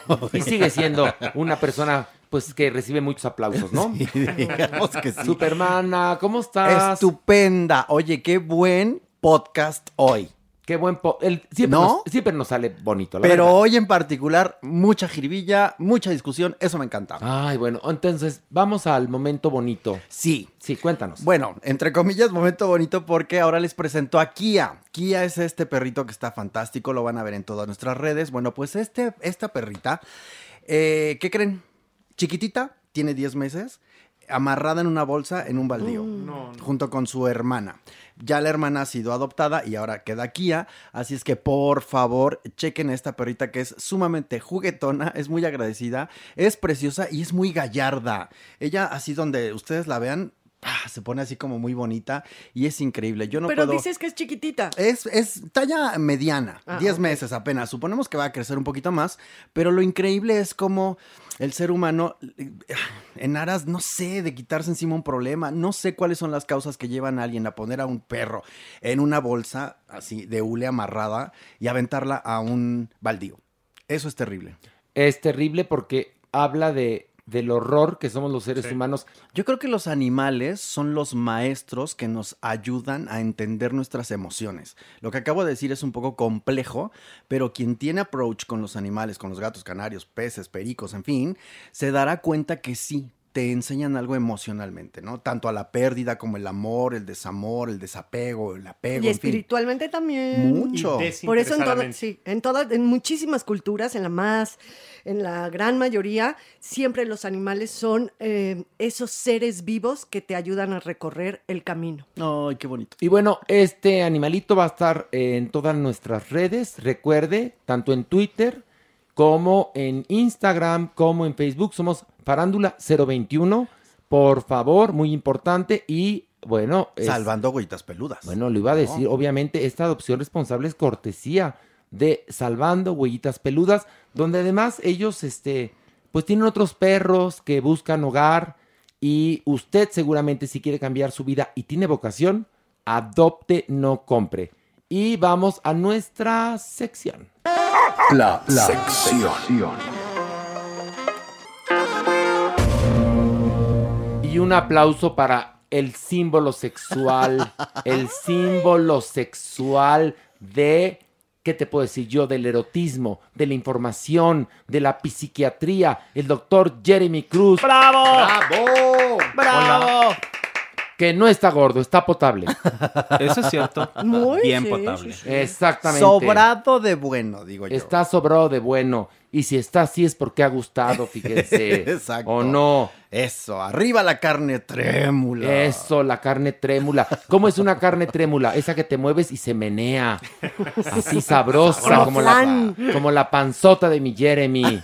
Que es más, ahí se hace- hasta kermeses se hacen. Fíjate. Y bueno, mi querido doctor, ¿de qué tema vamos a hablar en esta ocasión? Hoy vamos a hablar de disfunción eréctil. Doctor, ¿disfunción eréctil es no se me para? No necesariamente. Ok. Horacio. Hay varios tipos de formas de abordar a la disfunción Ok, eréctil. pero ¿cómo definiría usted que es una celebridad la disfunción eréctil? La incapacidad para lograr la erección, ¿Sí? mantener la erección Ok. o perder la erección durante el acto sexual. Ok, es decir, tú ya estás acá, trepadazo, y en eso. Tua, tua, tua, tua. Y eso, bueno, es un tema para hombres, pero también compete a las Oh, mujeres, por Pilar. supuesto. Así que Yo Pilar. por eso estoy aquí muy, muy Exactamente, atenta. participa. Hay algo que quiero mencionar, es chavos. terrible. Doctor, mencione. La disfunción eréctil puede afectar al 100% de los varones a lo largo de toda la vida. Incluso varones jóvenes podrían presentarla. 5% de los hombres menores a 40 años la presentan de forma constante. una pregunta, doctor, para que vayamos por partes. ¿Cuáles son las causas de la disfunción eréctil? Ok. 8 de cada 10 hombres que tienen disfunción eréctil la presentan por causas orgánicas. ¿A qué me refiero con orgánicas? Problemas como hipertensión, diabetes, problemas neurológicos, grasa o lípidos en la sangre podrían generarla. ¿Y lo psicológico dónde queda? Eso es el 20% pilar y esa es la parte que a mí me toca ver en la consulta. Algo que llamamos ansiedad por desempeño y eso también el 100% de los hombres lo puede presentar en algún momento de la vida. ¿A qué me refiero con eso? Estás por fin con el crush que siempre deseaste. El hombre que más te pueda gustar o la mujer. Y o el chique. Y entonces esta persona te impone tanto que dices, me encantaría poder hacerte metralleta de albañil, pero no se me va a parar. No puedo. Metralleta de Porque me impones tanto, me impresionas tanto, que me da miedo funcionar mal y entonces las personas no logran la Pero erección. siempre es entonces inseguridad. Exacto. Una parte. Sí. Otra parte puede estar asociada, mi querido Broft, a depresión y ansiedad. O depresión y ansiedad. Estrés. Exactamente, Horacio. ¿Qué se hace? Con los casos psicológicos psiquiátricos, primero tratamos el trastorno mental de base, es decir, tratar la depresión y tratar la ansiedad. ¿Qué creen? Mejoran el funcionamiento sexual. Evidentemente, como psiquiatras, tenemos que dar medicamentos que no afecten el deseo. Pero por otro lado, fíjate nada más lo paradójico. Los antidepresivos y los ansiolíticos provocan que no eyacules. Depende el antidepresivo y depende la- el ansiolítico, Ok. Horacio, porque esto ha cambiado en los últimos años y ya tenemos medicamentos que favorecen el deseo sexual, retrasan probablemente un poco la eyaculación, pero algunos hombres que tienen otras condiciones como eyaculación precoz te lo van a agradecer. Y otros hombres hay que enseñarles a disfrutar su cuerpo con el antidepresivo y el orgasmo puede ser más intenso. A ver, ¿qué pa- ¿cómo uno detecta? Evidentemente van a decir que es una pregunta estúpida, pero ¿cómo uno detecta que ya uno padece disfunción eréctil? con la calidad de la erección. Y esto nos pusimos la Superman y yo a Ah, ver como estudiar. estos Ay, análisis sí, se y cuadros. a ver. Sí, Ay, la- sí, no, es que de verdad, es en serio. Ángulo superior a 20 grados, brazo de Brazo santo. de santo. Duro como madera. Exacto. Eso implica que tienes una erección de buena calidad. Cero grados. Es una erección como intermedia, con una dureza media, como un brazo, como... Pero yo adoro que No, el ya la otra es moco de guajolote, ¿no? No, O sí, de hecho moco es un de poco como plátano maduro. Exacto. Ese es menos de 20 grados. O pérdida total de la erección. O moco mo- de guadajo. o morcillosa. Oiga, pero, morcillosa. pero yo adoro que el doctor, ahorita que nos está explicando, mueve su bracito. mueve, es, es, es, Es es como radio esto, no se preocupe, doctor, no sea tan gráfico. No mueva su bracito. Y luego no se lo quiera poner a la Superman encima. Pero bueno, hay una cosa. Entonces, si es una causa eh, física, ¿qué análisis tiene que hacerse uno para poder resolver este problema o con quién hay que ir? Son múltiples análisis que tenemos que hacer y hay que visitar a varios especialistas, Horacio. Si uno tiene diabetes e hipertensión, primero hay que tratar la diabetes y la hipertensión y esto va a mejorar. Algunos medicamentos para diabetes y para presión alta pueden alterar también las erecciones. Por Ay, eso es Pero y la importante- pastillita azul, por ejemplo, tan Ah, usada eh, y no, todo eso. ese es para tratar la disfunción, Ah, Pilar. La mayor parte de los pacientes responde a tratamientos. Hay que tener medidas preventivas, evidentemente, para evitarla. ¿Por qué? Porque si tienes más de 40 años, uno de cada dos varones, el 50% la puede tener. Y aquí un matiz, las mujeres, ¿no? Que tienen, ah, bueno, pueden decir, yo tengo el problema con mi marido y tal. ¿Por qué no lo hablan? A lo mejor ustedes son tan fantásticas que están imponiendo toda esta imagen y todo esto que puede ser fantástico a su hombre. Cuando lo platicas, entonces vamos un poco baj- bajando toda esta tensión y puede que llegues a disfrutarlo. Ok, entonces para irnos organizando, las causas, digamos, pueden dividirse en dos. Las psicológicas y Y las, físicas, o orgánicas, u orgánicas. U orgánicas, sí. Ok, perfecto. Entre las orgánicas va a variar de acuerdo a la enfermedad que tengas. Entonces, ¿tienes diabetes? Bueno, pues muy probablemente tengas difusión eréctil, ¿no? ¿Tienes tal enfermedad? Entonces, eso ya con el doctor, ¿no? Cuando es psicológica esta causa, bueno, hay que ir con un doctor tipo Jeremy, que encima te muestra, pues ahora sí que los tipos de erección con su bracito. Entonces está muy bonito. Pero ahora vamos a hablar de eso que la gente hace en lugar de ir al doctor. Van y compran una pastillita No, no, en no, la farmacia. ¿Cuáles son las pastillitas más recomendables? Porque yo sé de casos de señores mayores pero calenturientos que han quedado con un stroke Sí, sí. por andar consumiendo con frecuencia la famosa pastillita. Los tratamientos van a depender de lo que el urólogo te recomiende. El experto en disfunción eréctil tiene que ser un urólogo acompañado con un médico internista o un psiquiatra para ver las causas.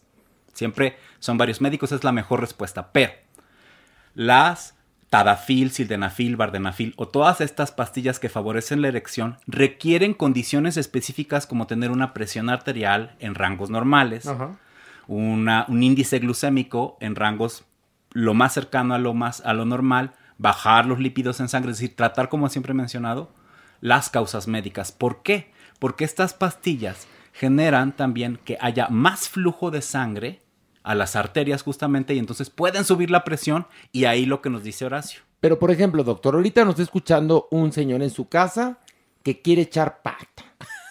Ahorita, en este momento. No puede ir al urólogo, no puede ir al proctólogo, no puede ir ni con el doctor de, de- de la farmacia, porque ya cerró.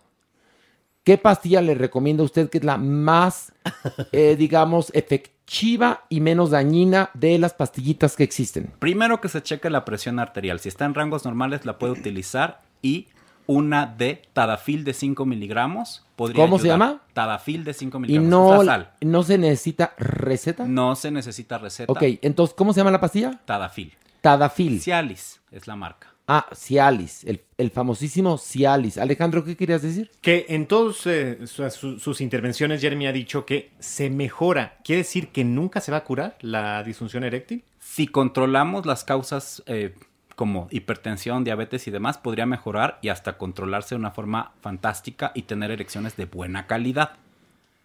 Si dejamos que las condiciones médicas avancen, entonces aquí va a haber complicaciones y podrías perder las erecciones. Pero sí es verdad que es por etapas. O sea, eh, un hombre que puede tener brazo de santo, como ustedes dicen, ¿no? Eh, con las broncas del trabajo, incluso la alimentación, incluso algún problema fisiológico, baja, pero igual sin tratamientos muchas veces sí logra volver a tener erección. O sea, por eso muchos hombres no van y se atienden porque es intermitente, o por lo menos lo que a mí me han contado, muchachos. Es que sí lo van dejando, pero hay que tener atención hacia la persona, hacia uno mismo. Hay que conocer nuestro estatus de salud. Teniendo todo esto en la mesa, pues es mucho más fácil poder accionar, ¿no? Y creo que un punto importante para todos los varones, porque este es un tema que concierne a las parejas también y a mujeres, es háblenlo, vayan al médico y disfruten su sexualidad. Exactamente. Y si no, en el peor de los casos, un rayo de bicicleta. Pero de que se para, se para. No, no es cierto, es broma. No, pero sí, nos hagan güeyes pensando con el famosísimo y tan conocido y tan nombrado pensamiento mágico de los mexicanos que solito se va a resolver. A lo mejor la disfunción eréctil te lleva a que vayas al doctor y te enteres que eres diabético, por ejemplo, ¿no? Hipertenso. o que eres hipertenso, o que, este, además hay que ir al doctor con frecuencia Sí. para saber cómo andas de todo, porque capaz que tomas la pastillita y acabas como un conocido empresario, que no voy a decir su nombre, que acabó con un stroke. Quedó así, quedó paralizado de la mitad del cuerpo por caliente y por usar a diestra y siniestra la pastillita azul. Entonces sí se puede curar, pero hay que ir con los doctores. Ojalá y nosotros ahorita nada más con nuestro pensamiento podríamos hacer que se les pare a todos. No se puede. No, y es una situación de pareja muy delicada, perdón, tú lo dices, siempre tú lo dices súper así como, hablen, hablen, qué fácil hablar. Porque- No, te voy a decir una cosa, cuando te sucede, estás eh, entrándole aquí al miedo, faje ¿eh? y demás, y a la hora de los trancazos vamos a poner esa primera etapa de la que habla Jeremy, que es la no se me paró, ¿no? Haz de cuenta, y tú como mujer tratas de apapachar, de decir, no importa, mi amor, no pasa nada, todo bien, pero de que haya una tensión en la pareja y la cosa no se está poniendo padre. O sea, igual si ya está el miembro dentro de una y a la o- estás Se dándole baja. y se baja, también es una sensación muy fuerte. Y uno como mujer siempre quieres como apapachar al hombre diciéndole que no hay bronca, pero eso tampoco yo he visto que funcione mucho. Es una No, situación híjole, psicológica para el, Pero para el además, hombre. Aquí lo platicamos con mucha facilidad. Pero Pero, a ver. realmente, a ver, realmente, si tienes este padecimiento, de disfunción eréctil, este, lo hablas con tu pareja y a lo mejor te das cuenta que es que ella o él ya no te gusta. También puede ser. Porque, perdón, a mí cuando la persona con la que me voy a, a, este, a relacionar sexualmente me ha pasado dos veces, fuertes, fuertes confesiones. Fuera más Pero nos ha pasado a todos en algún momento dado y el que no, vívalo porque lo tiene que vivir. Ir a un bar, tomarte unas copas, conocer a alguien y llevártelo a tu casa. A todos nos ha pasado. No sé si a ti, Alejandro. Sí. Ah, porque haces cara de, No, de, de- ay, yo de no. señorita, De señorita católica. me volteé a ver con una cara de, secante. oye, Tenías señorita los ojos en secante. otro lado, ni me estabas viendo. No, a ver, yo veo, yo veo con la nuca, fíjate. Maleficent, no, otra vez. Ay. Muy bien. Bueno, a todos nos ha pasado, No, ¿no? yo Bueno, creo que sí. Y entonces, a mí A me pasó, me ha pasado dos veces conocer a alguien que se ve bien y llega a tu casa y en eso dices, ay, no, pues no, no ni, ni le huele bien la boca ni nada. Y la verdad es que no se me paró. Perdón, no se me paró. Entonces fue porque no me gustaba la persona. O qué tal al revés, ¿no? De repente conoces a alguien que ni siquiera por aquí te pasa que tú puedas tener una relación y de repente ya estás besándole y entonces resulta que pues la disfunción eréctil ahí se curó. Química. Eco. De hecho, hablando de química y lo que nos menciona Horacio, hay drogas y sustancias que la causan. Como por ejemplo. Cocaína, etanol van a hacer que no logres erecciones de buena calidad o no las tengan. Entonces, ¿por qué se cree que la cocaína, al contrario, te lo deja como brazo de santo? De hecho, la cocaína es un vasodilatador muy fuerte y entonces hace que se drene. Ok, toda la sangre. Cannabis puede favorecer la excitación sexual, pero tienes un montón de pensamientos paradójicos y te puede dar más ansiedad y tampoco se te podría parar. Tienes Y, que estar como y muy entonces, dispuesto. ¿por qué hay gente que disfruta mezclar drogas y sexo? Ah, depende del tipo de droga, Horacio. ese Ah, tipo de droga. Los poppers son también vasodilatadores, entonces sirven si vas a ser penetrado, porque ya saben, favorecen la dilatación de todo. Pero en el caso de las personas que buscan mantener elección, se va a ir disminuyendo. Ok. Para que lo tomen en cuenta porque es muy importante. Justo por estos mitos, ¿no? Que a lo mejor las drogas favorecen el momento, te desinhiben. Bueno, pero hay que considerar una serie de riesgos también. Ahí está. Alejandro, tú estás checando tu celular.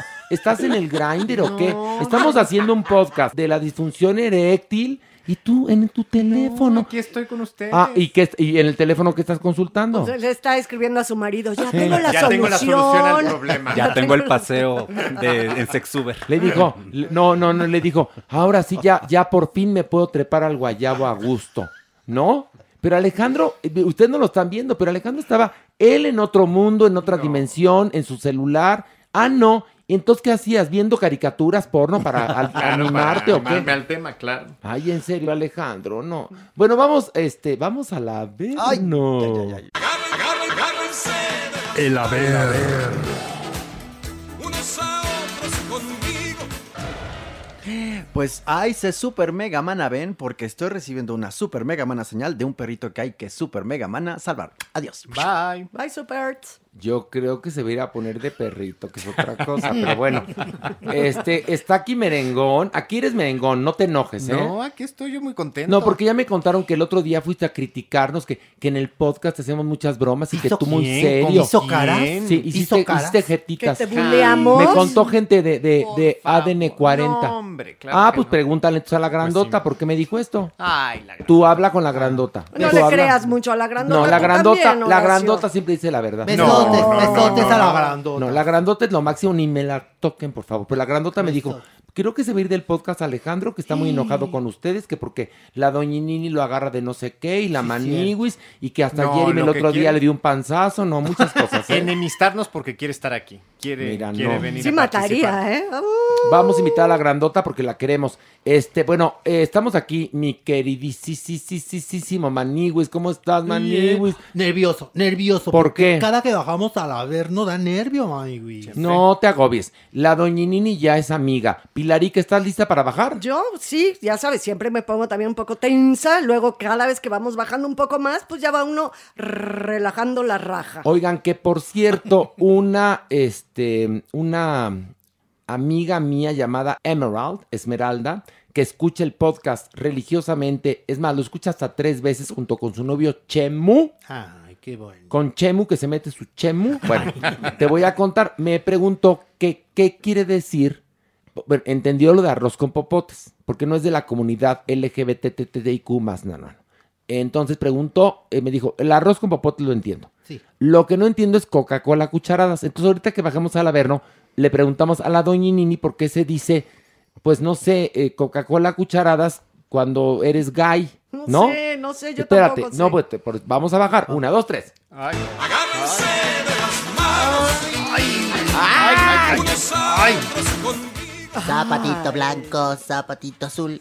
Dime cuántos años tienes tú, diablillo. 28. Ay, no es cierto, tú no tienes edad. Ay, ya nos cayó el chagüis. Le estábamos jugando tan a gusto. ¿Cómo están, muchachos? Bien, ¿y usted? ¿No está- Estupenda. ¿No está muy grandecita para jugar zapatito blanco, zapatito azul? Yo soy enorme. Siempre he sido de una estatura bastante, bastante. Habla de su edad.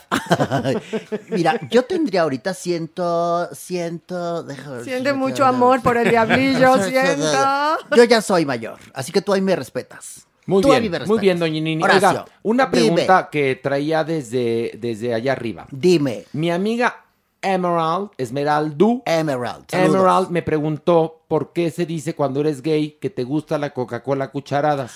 ¿Qué? ¿Qué? La coca... Espérame tantito. ¿Qué? ¡Quique! ¡Quique, ven! Es que Quique sí sabe. ¿Sí sabe? Sí ah, sabe. bueno, pues denos luz porque no entendemos. A ver, Sí, tú, Alejandro. ¿sabes por qué o no? No, tampoco. Pero ¿cómo no vas a saber tú que eres de la, de- del colectivo LGBT? No, yo también soy, yo también soy del colectivo, pero no entiendo. somos, Yo tampoco. ¿En serio? No. Yo tampoco, ¿eh? ¿Tampoco? Le No. entiendo, le entiendo rascar la vértebra por dentro. Que Le- te, que le- te gratinen el Eso sí te mollete, entiendo. Cachagranizo. el plátano fumado. Desvenar el cuaresmeño. Yo creo que la, co- la co- ¿qué? ¿Coca-Cola? Ah, ¿Cucharadas? Bueno, arroz con popote te, te Arroz- Arroz muy porque bien. le chupas, ¿no? Pues es el arroz con popote, pero Coca-Cola cucharadas, ¿por qué? Pues yo creo que es porque tomas cucharita, abres boquita. No, yo creo No que a lo mejor por delicados, ¿no? Exacto, Los gays, es lo que luego somos decir. delicados. Pones En cucharita. lugar de tomar del pico de botella, que sería más gay eso, más fálico. Totalmente. Meterte en la botella, ¿no? Que, que este, que, que, que a Pero tienes cucharadas. razón, Horacio, es una figura. Esa figura tiene mucho más que ver como con lo delicado, lo maniero, ¿no? Sí. El ser manierista. Creo que por ahí va. Porque, por ejemplo, en, en México nada más es el único lugar donde se le dice jotos. Y tiene que ver por la crujía J de Lecumberri. Sí, exactamente. Este, el número 41, que también es un número muy gay, es por lo de El baile. el El baile, baile de, de los los 41. Es decir, hay expresiones y nombres y motes que únicamente se utilizan en la cultura mexicana. El mayate. Sí, también. el mayate El también. mayate, este, pero lo de la Coca-Cola cucharadas, ¿vendrá de Estados Unidos? No, es la figura. Sí lo vi, ahorita lo vi, o sea, háganse la, cucharita. imagen mental. La cucharita. Sí. Yo me acabo de imaginar ahorita a mi merengón que le trae Omar su Coca-Cola. Omar. Y entonces la pone en un plato sopero y Alejandro a cucharadas. Bueno, De porcelana. ¿qué, qué- eso qué jotería? O sea, sí, En un sí, plato. Es- sopero. ¿Ves por qué ¿Qué si haces? Es casa? muy jotito. Es muy jotito. El No, manierismo. Entonces ya entendimos, ¿ya ven lo que es el trabajo de grupo? ¿Ven? ¿Ven? Ahí les dejo una tarea. ¿Cuál? ¿Te gusta la manta fiada? También eso no lo entiendo La yo. manta La fiada. manta fiada. Así como a ti te gusta la manta fiada. Pero la, esa, la manta fiada, ¿por, qué? qué? No sé. O sea, manta que no pagas, que te la yo fían. creo. O, no, préstame, Porque- luego te pago, no Porque sé. m- morder almohadas sí se entiende. No, pues Soplar claro. Claro.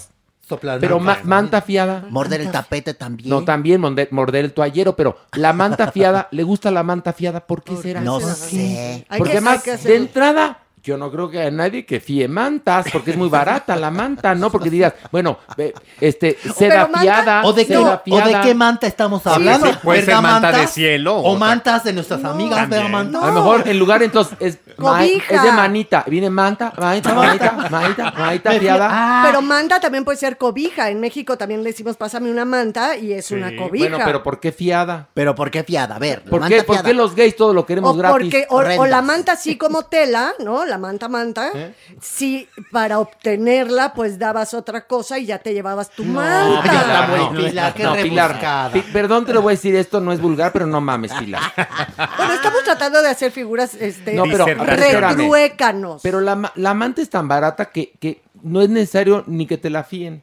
O sea, como para que tenga una connotación de que te la van a dejar ir. Pero seguramente el público nos va a dar luz. Oye, sí. Ay, ayúdenos, público, estamos, ayúdenos. eh, estamos de verdad en, en estas, en estos ¿Qué cuestionamientos otra expresión profundos. hay que no entienden que Este, podemos aquí, quizás en este trabajo grupal, encontrar un significado? A Se ver, te como hace por agua ejemplo. la la canoa. canoa. A ver, agua a la canoa, ¿por qué? Pues porque pones la manita así, ¿no? Y Eh, ves como la Entonces era canoa. cuando se decía que el- a los homosexuales, eh, Exacto. para ofenderlos, cachagranizos. Cántame el Noa Noa.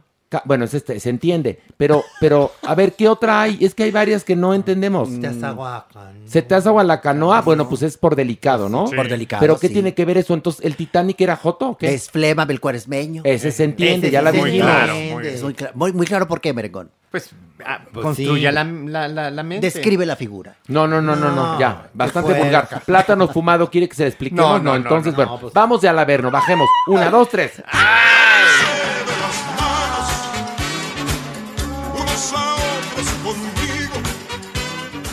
Ay, Maniguis, pues estamos tratando de resolver incógnitas. Ahí les va esta. A ver. a ver. Fíjense que el fin de semana apareció un escrito en el, en el Instagram de Angélica Rivera. Maniguis. Ay, ay, ay. Escuchen, por favor, escuchen. A ver, lo vas a leer. Sí, tengo que leerlo.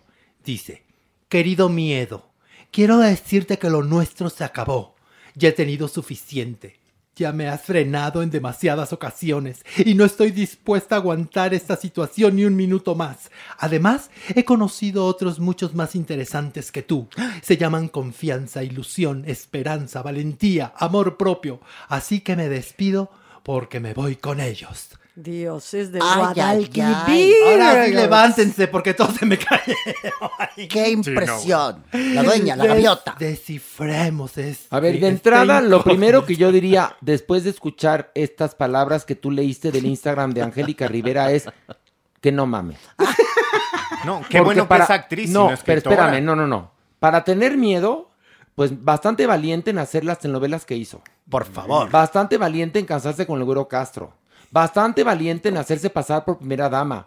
O sea, perdón, fingir durante seis años, perdóname, yo pensaría que eres Angélica sin miedo. Ahora resulta que todo lo hiciste con miedo. Pobrecilla. Mana, pues eres muy valiente, con- perdón. con para mí, para mí eres bastante valiente y audaz, porque la ignorancia es temeraria. Pero, y eh, tú no eres precisamente Marie Curie. Pues por, por eso, Yo creo que es eso. He ahí el yo, meollo. yo creo que esta se aventó sin medir la altura, más bien. Y ya ya cuando está más que abajo, ya dijo, ay, tú qué miedo, mira dónde andaba.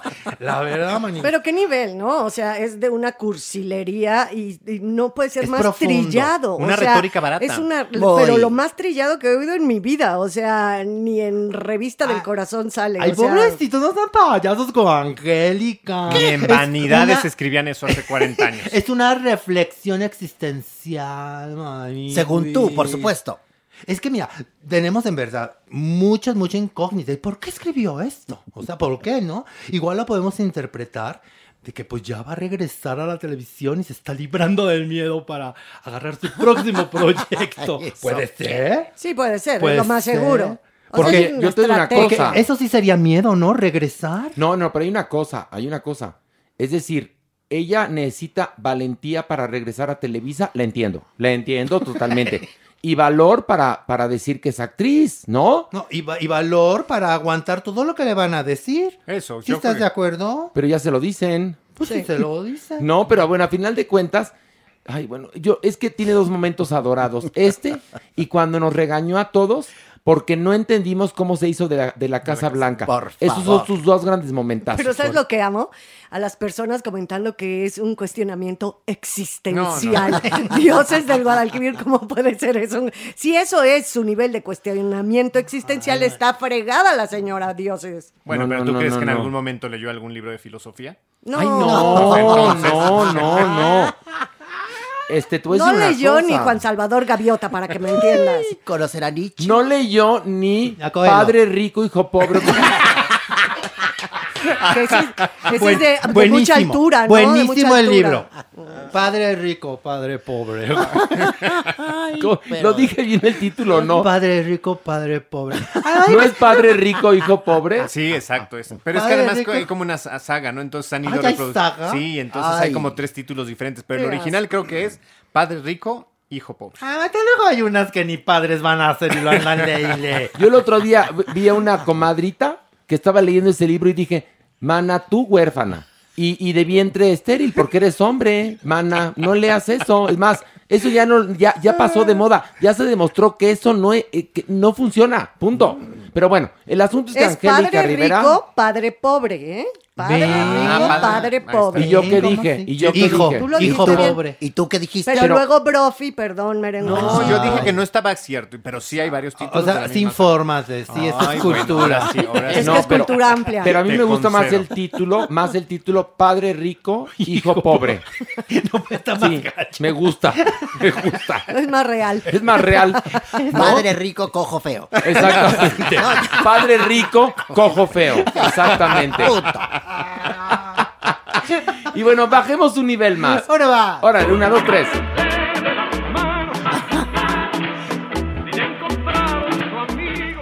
Ay, vaya.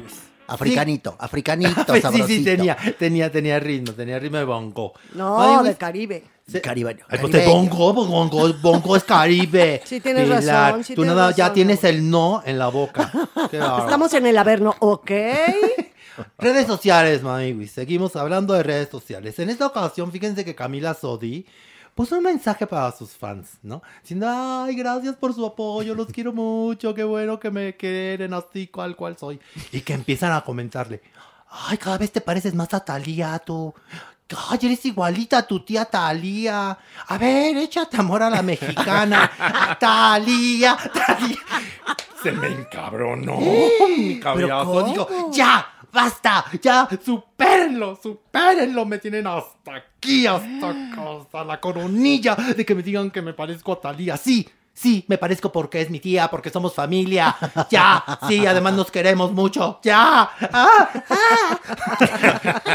Y luego le dijeron, pero tu tía se casó con Tommy Motola y tú con Diego Luna, mana.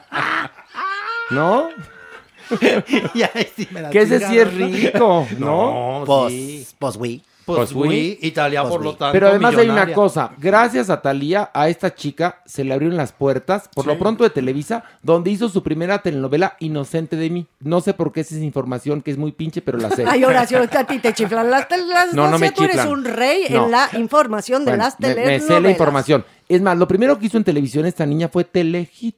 Ah. Y en Telehit la trataban como si fuera verdaderamente, bueno, ¿qué te puedo decir? la reina de Inglaterra. Porque además en Telehit no trataban bien a nadie, a ella sí, porque venía recomendada. La, trataban muy bien. Estuvo, fue breve su paso por Telehit y también fue inocuo. Y eh, de ahí se fue a hacer su primera telenovela que era Inocente de mí. Fíjate Pues es que más. seguramente Camila Sodi lo que quiere es que su público la reconozca por su extenso trabajo y su profesionalismo y no porque es la sobrina de Talía. Pues sí, pero entró al mundo del espectáculo por su tía Talía, que es rica, millonaria y triunfa. ¿Cómo le hacemos? ¿Cómo le hacemos? Y sí se parecen. Además, ¿cómo Pues le sí, Camila. hacemos? Por supuesto. Pues sí se parecen. Pero que no de acuse de recibo. Punto. Esa es una buena solución. Muy tarde, muy tarde, ya lo dio. Pero Ya lo es una dio. buena lección y ella seguramente va, va, va a pensarlo dos veces. Tan ya lo dio que lo estamos comentando, Sa- doña. ¿Sabe quién lo entiende perfecto? Su hijo, doña Nini. ¿Por qué? Porque también ha de haber estado hasta la madre que nada más le dijeran, es hijo de la doña. Sí, seguro. Eso era un orgullo. Atrás, contrólense. No, no. Era un orgullo. Nunca se Era algo quitó esa precioso. sombra. Claro que no. ¿Cómo te atreves? No, sí, doña, reconozca, la verdad, siempre cargó la sombra de su madre, su pobre Kikín. Pues él hizo muchas cosas y muy divinas. Pues sí, pero cada vez que lo veíamos decíamos, ¿por qué está ahí? Ah, porque es hijo de la Félix. Ven, o sea, perdón, ¿Cómo- pero sí. pero ¿cómo te atreves? Oye, yo vi, perdón, yo ahí sí Por voy a, defender a la doña Quique hizo Nini. su lucha. Yo vi a Quique espléndido en varias obras. Por ejemplo, hubo una obra, un, un Drácula que montaron que en Broadway lo estaba haciendo Fran Langella, que era un éxito, y lo traen a México este, y lo hacen en el Teatro Manolo Fábregas con Enrique Álvarez Félix como Drácula. Era una delicia, ¿eh? En verdad, él estaba genial. Debiera haber obispas. Esa no la vi. ¿No la esa, viste? esa la hizo Ofelia Guilmain. ¿Qué ¿Ah, tiene sí? que ver Quique? No, me, me acordé de ella. Ah, muy bien. Este, pero yo lo vi en Drácula y estaba espléndido Enrique Álvarez Félix. No ¿Sabes lo dó- dudo, Horacio, dónde estaba también espléndido? En Rina. Sí, te creo, pero Estaba siempre tenía el karma carmaleón sí, sí. de Bueno. que cada vez que lo veías pensabas en Bueno, la doña por eso digo lo que digo. Pues somos familia, ¿cómo le hacemos? Pues y lo mismo esta chiquita Ándale, Sodi. muy bien. Pues es familia, ¿cómo muy le bien. hacemos? Muy bien. Vamos. Por favor. Otro nivel. Bueno, más. Agárrense de las manos, unos a otros conmigo. Ve qué, qué- qué rico, qué rico ritmo. Ah, rico. Qué rico es- ritmo. Rico ese chisme. A ver. Nini. ¿Qué pasa? La historia de amor que están viviendo Edwin, Luin- Edwin Luna. Ay, no, no, no, no, espérate, espérate. Si Ay. A ver, aprende a pronunciar. Edwin Luna. Sí, vea, todavía se me trabó la Eh, lengua. es más, No, él no, no. hasta te enseñó un día que lo conociste, te dijo, se dice Edwin Luna, así. Edwin. Edwin Luna y Kim, su esposa. Kimberly Flores. Exactamente. A ver, ¿qué vas a, vamos a pensar que esto no pasó y vamos, y vamos perfectos. y entonces Pero me- sale tu mala educación de la Academia de Garra Patricia Nada más se me Castañeda. Ahora tengo el sentimiento atorado. Ay, Ah, por pero te lo voy a lo sacamos. No, no, no, ay. Espérate, todavía se le quedó algo atorado. Órale. Ya, ya, ya, sacúdetelo y vas para adelante. Así somos los actores. Va- Va. vas, venga. pero este no es actor, no importa. Voy para adelante, voy para adelante. Vas para adelante. Pues bueno, ahí les va. Fíjense que Telemundo hizo su reality show. Hagan de cuenta Big Brother, que se llama La Casa de los Famosos. que está Ay, ahorita ay. al aire. Está al aire. no, no hizo, está, Está haciendo. Por eso, Aniwis, la casa de los famosos, en donde entró Kimberly Flores. Que la mira, para que la, la Maniwis no dé vueltas, porque da vueltas, es Big Brother VIP, nada más que ahora Telemundo. Y lo produce también Endemol, que es la misma casa productora que lo produjo con Televisa, ahora lo produce con Telemundo. Pero yo- Entonces, ya quedó. Es que eso no, no- no está a discusión, ni es problema. El problema es quién es, quién es Kimberly Pues, Flores. es la esposa de Edwin ¿Y Luna. quién es. Edwin Luna? Es un cantante de la, tra- de la Tracalosa, muy Ah, famoso, Maniwis. Bueno, el caso es que mi Kimberly le dio vuelo a la hilacha dentro de la casa. Obviamente todo se ve 24-7, Maniwis. Todo ves, todo ves. Y no quedó muy bien parada, Maniwis. Pero vuelo el lache, ¿es que qué? Vuelo a la hilacha, Maniwis. Por eso, hacía frijoles, Ponerle Juan al niño.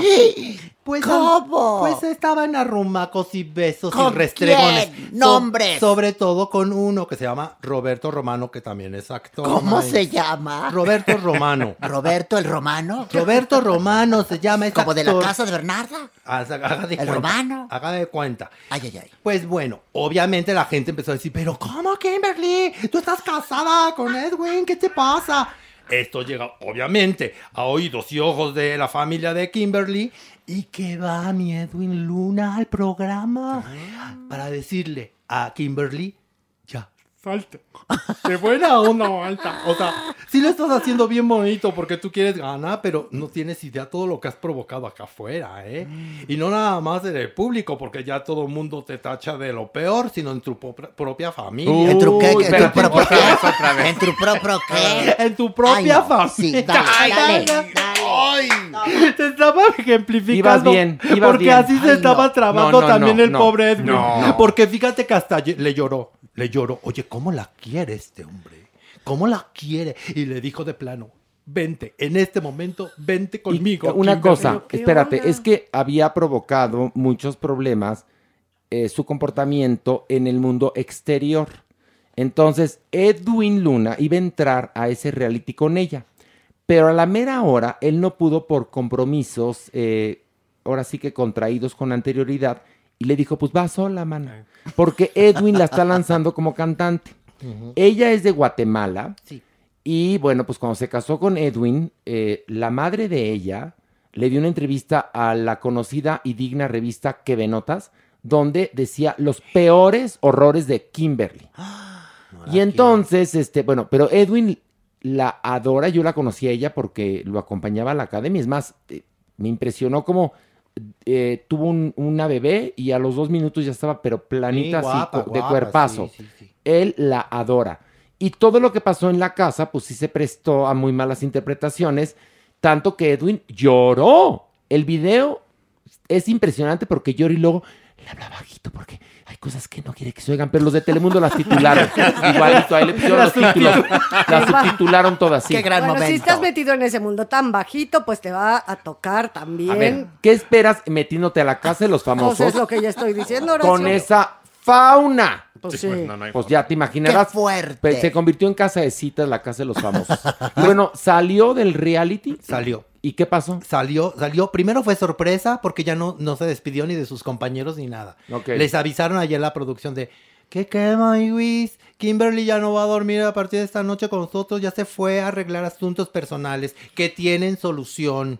Pues ya, ¿Salvas tu matrimonio o sigues haciendo el freak show, no? Y obviamente, pues pensábamos, ¿verdad? Que este señor romano, ¿no? Iba, iba a sufrir. Pero no, no, Maniwis. Ella ahorita está muy entretenido con Alicia Machado. No, pues. Sí. ¿Cómo? Pues es que también Alicia Machado está ahí en- metida en la casa de los famosos.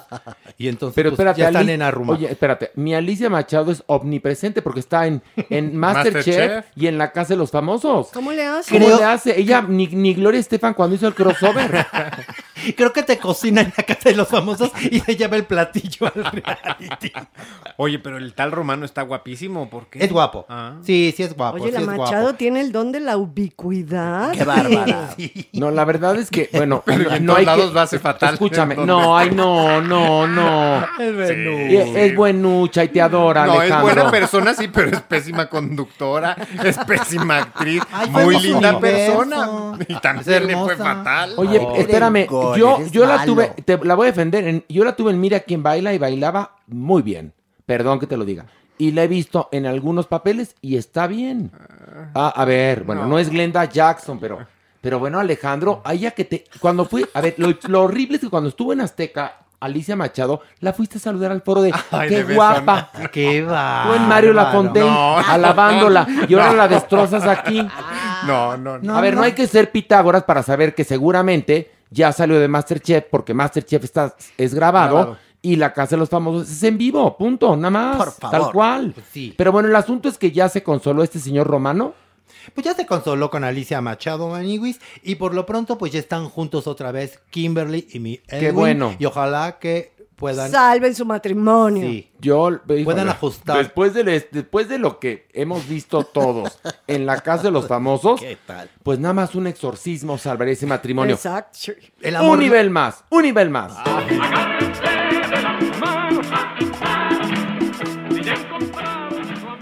Ay, hablando de problemas en matrimonios, Maniwis. ¿Más? Pues sí. ¿Saben que el Chicharito Hernández Maniwis está en proceso de divorcio? No, no sabía y no me Ah, no importa. sabía. Ay, qué majadera. Pues entérate. Se está divorciando de Sara Cohan. Ay, qué. ¿Cómo? Sara Cohan. Así se apellida. Así se apellida, así, Maniwis. Y pues nada. Ella nada más le estaba pidiendo una pensión mensual de 100 mil dólares. Pues, por, por si tiene gastos, ¿no? por, si, por- digo, por si se les antoja algo para a los niños. para el ¿no? súper. Bo- Digo, no se le vaya a ofrecer algo. Y entonces fíjense nada más que hay rumores que dicen que el chicharito, una de las condiciones que le puso a su todavía esposa, dijo, A Sara. no quiero que salgan los niños en ninguna publicación Pues de, ha- hace bien. de tus redes sociales. No, sí hace, Hace bien. bien. sí hace bien. Y entonces sus dos niños, uno que se llama Noah y Nala, son sus dos niños de- del chicharito con Sara. Ay, del, Ya chicha- del chicharito. Del Bueno, chicharito. Te adoro, te adoro. Pues, te o sea, adoro. pues así es el chicharito. No, ya, ya, ya, no te enojes, no te enojes, no te chicharito. enojes, no te Sí, enojes, también ya. los ingleses dicen chicharito. Bueno, ya, sigue, sigue, sigue, sigue. chicharito. Pues bueno, el caso es que ya los niños ya no aparecen en ninguna publicación. Pues muy bien. Mi Sara ya bajó todas las fotos. Llega a aparecer unas, pero muy lejos o de perfil o de espaldas, ¿no? Y entonces, claro, todo el mundo dice, ay, mira el chicharito lo que hace el dinero, ¿no? No vaya a ser que le vaya a retirar la pensión. Por las dudas, bajamos mejor las fotos de los niños y nos atenemos a lo que el chicharito ahorita nos está Pues pidiendo. está bien, y por seguridad también, de los famosos, de los hijos de, De los, los hijos. famosos, claro. Eso está bien. Ojalá Sara cojan sin problemas y ya. Punto. Pues sí. No, digo yo. Ya que Pero fíjate, con ese apellido no lo logró retener. lo que es la, lo que es la vida. Y el doña chicharito Mimi. mete gol. No, no, Pues pues sí, eso sí. ¿No, ¿No te acuerdan cuando hubo el escándalo de que este creo que la selección nacional hizo una fiesta con unas, Unas titutas. unas señoritas de, de- Mujerfuchis. No les diga así. No. Perdón. Señoritas sexo servidoras. Tú lo dijiste. Y el chicharito salió a alegar diciendo, no, si eran sus novias. Son sus novias, todo aquí es decente. Y se vio hasta cómo les pagaron todo por el chicharito. No, era una fiesta familiar. En serio, súper bonita. Hubo, hubo unas botargas de Barney y unas princesas. Aquí, no, no les crean, no les crean. Y mira, y mi chicharito cargando su propia cruz. Su propia Pero bueno, el, el- el asunto es que el chicharito se puso. Ya, ya se puso, ya no en chicharito, se puso en garbanzo. Se puso duro. Se puso exigente. Ok. Se puso exigente y defiende la imagen de sus hijos. Pues hace bien. Que hizo Bien, bien. por el Yo creo que hace bien. Muy bien, muy bien, muy bien. Y bueno, otro nivel, vámonos. Venga. Órale, una, dos, tres. ¡Ay!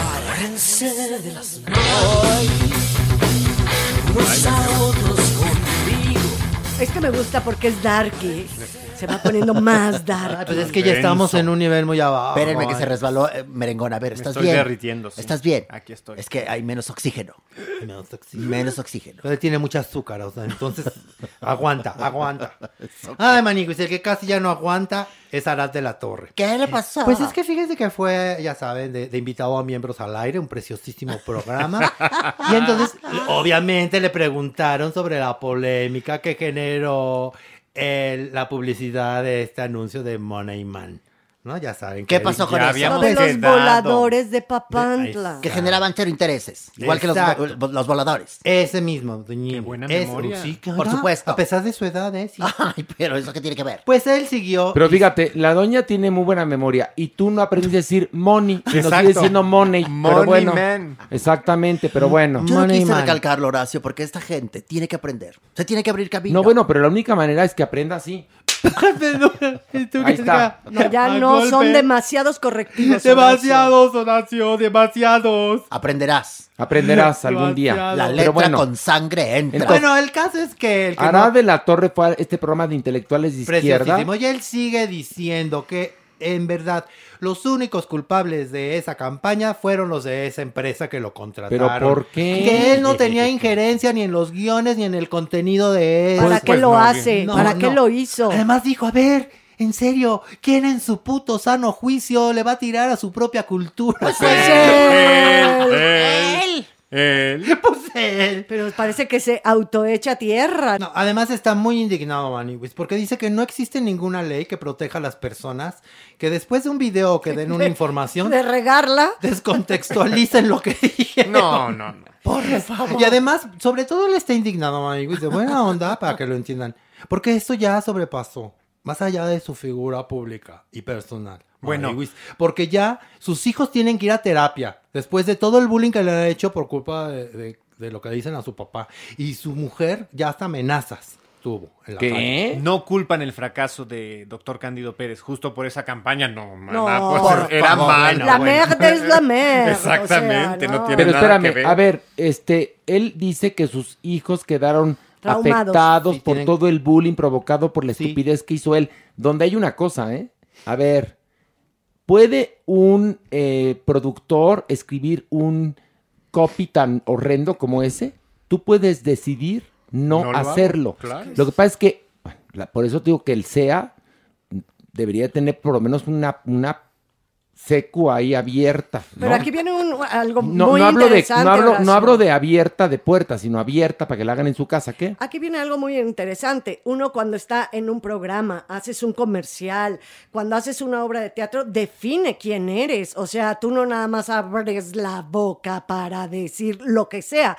Que en este caso le está diciendo, pues yo ni sabía lo que estaba diciendo, ¿cómo voy a estar en contra de mi cultura? Baboso, pues no te diste cuenta de lo que estabas hablando, diciendo, coligiendo, articulando en tus labios, Claro. lengua, cerebro. Además, entre más se quería defender Maniwis, más de un día en el Averno, como estamos ahorita, Maniwis. Todo en la vida tiene consecuencias. Porque dijo, además, pero una publicidad que se sacó en España. Ah. O sea, tuvo repercusión aquí. Ah.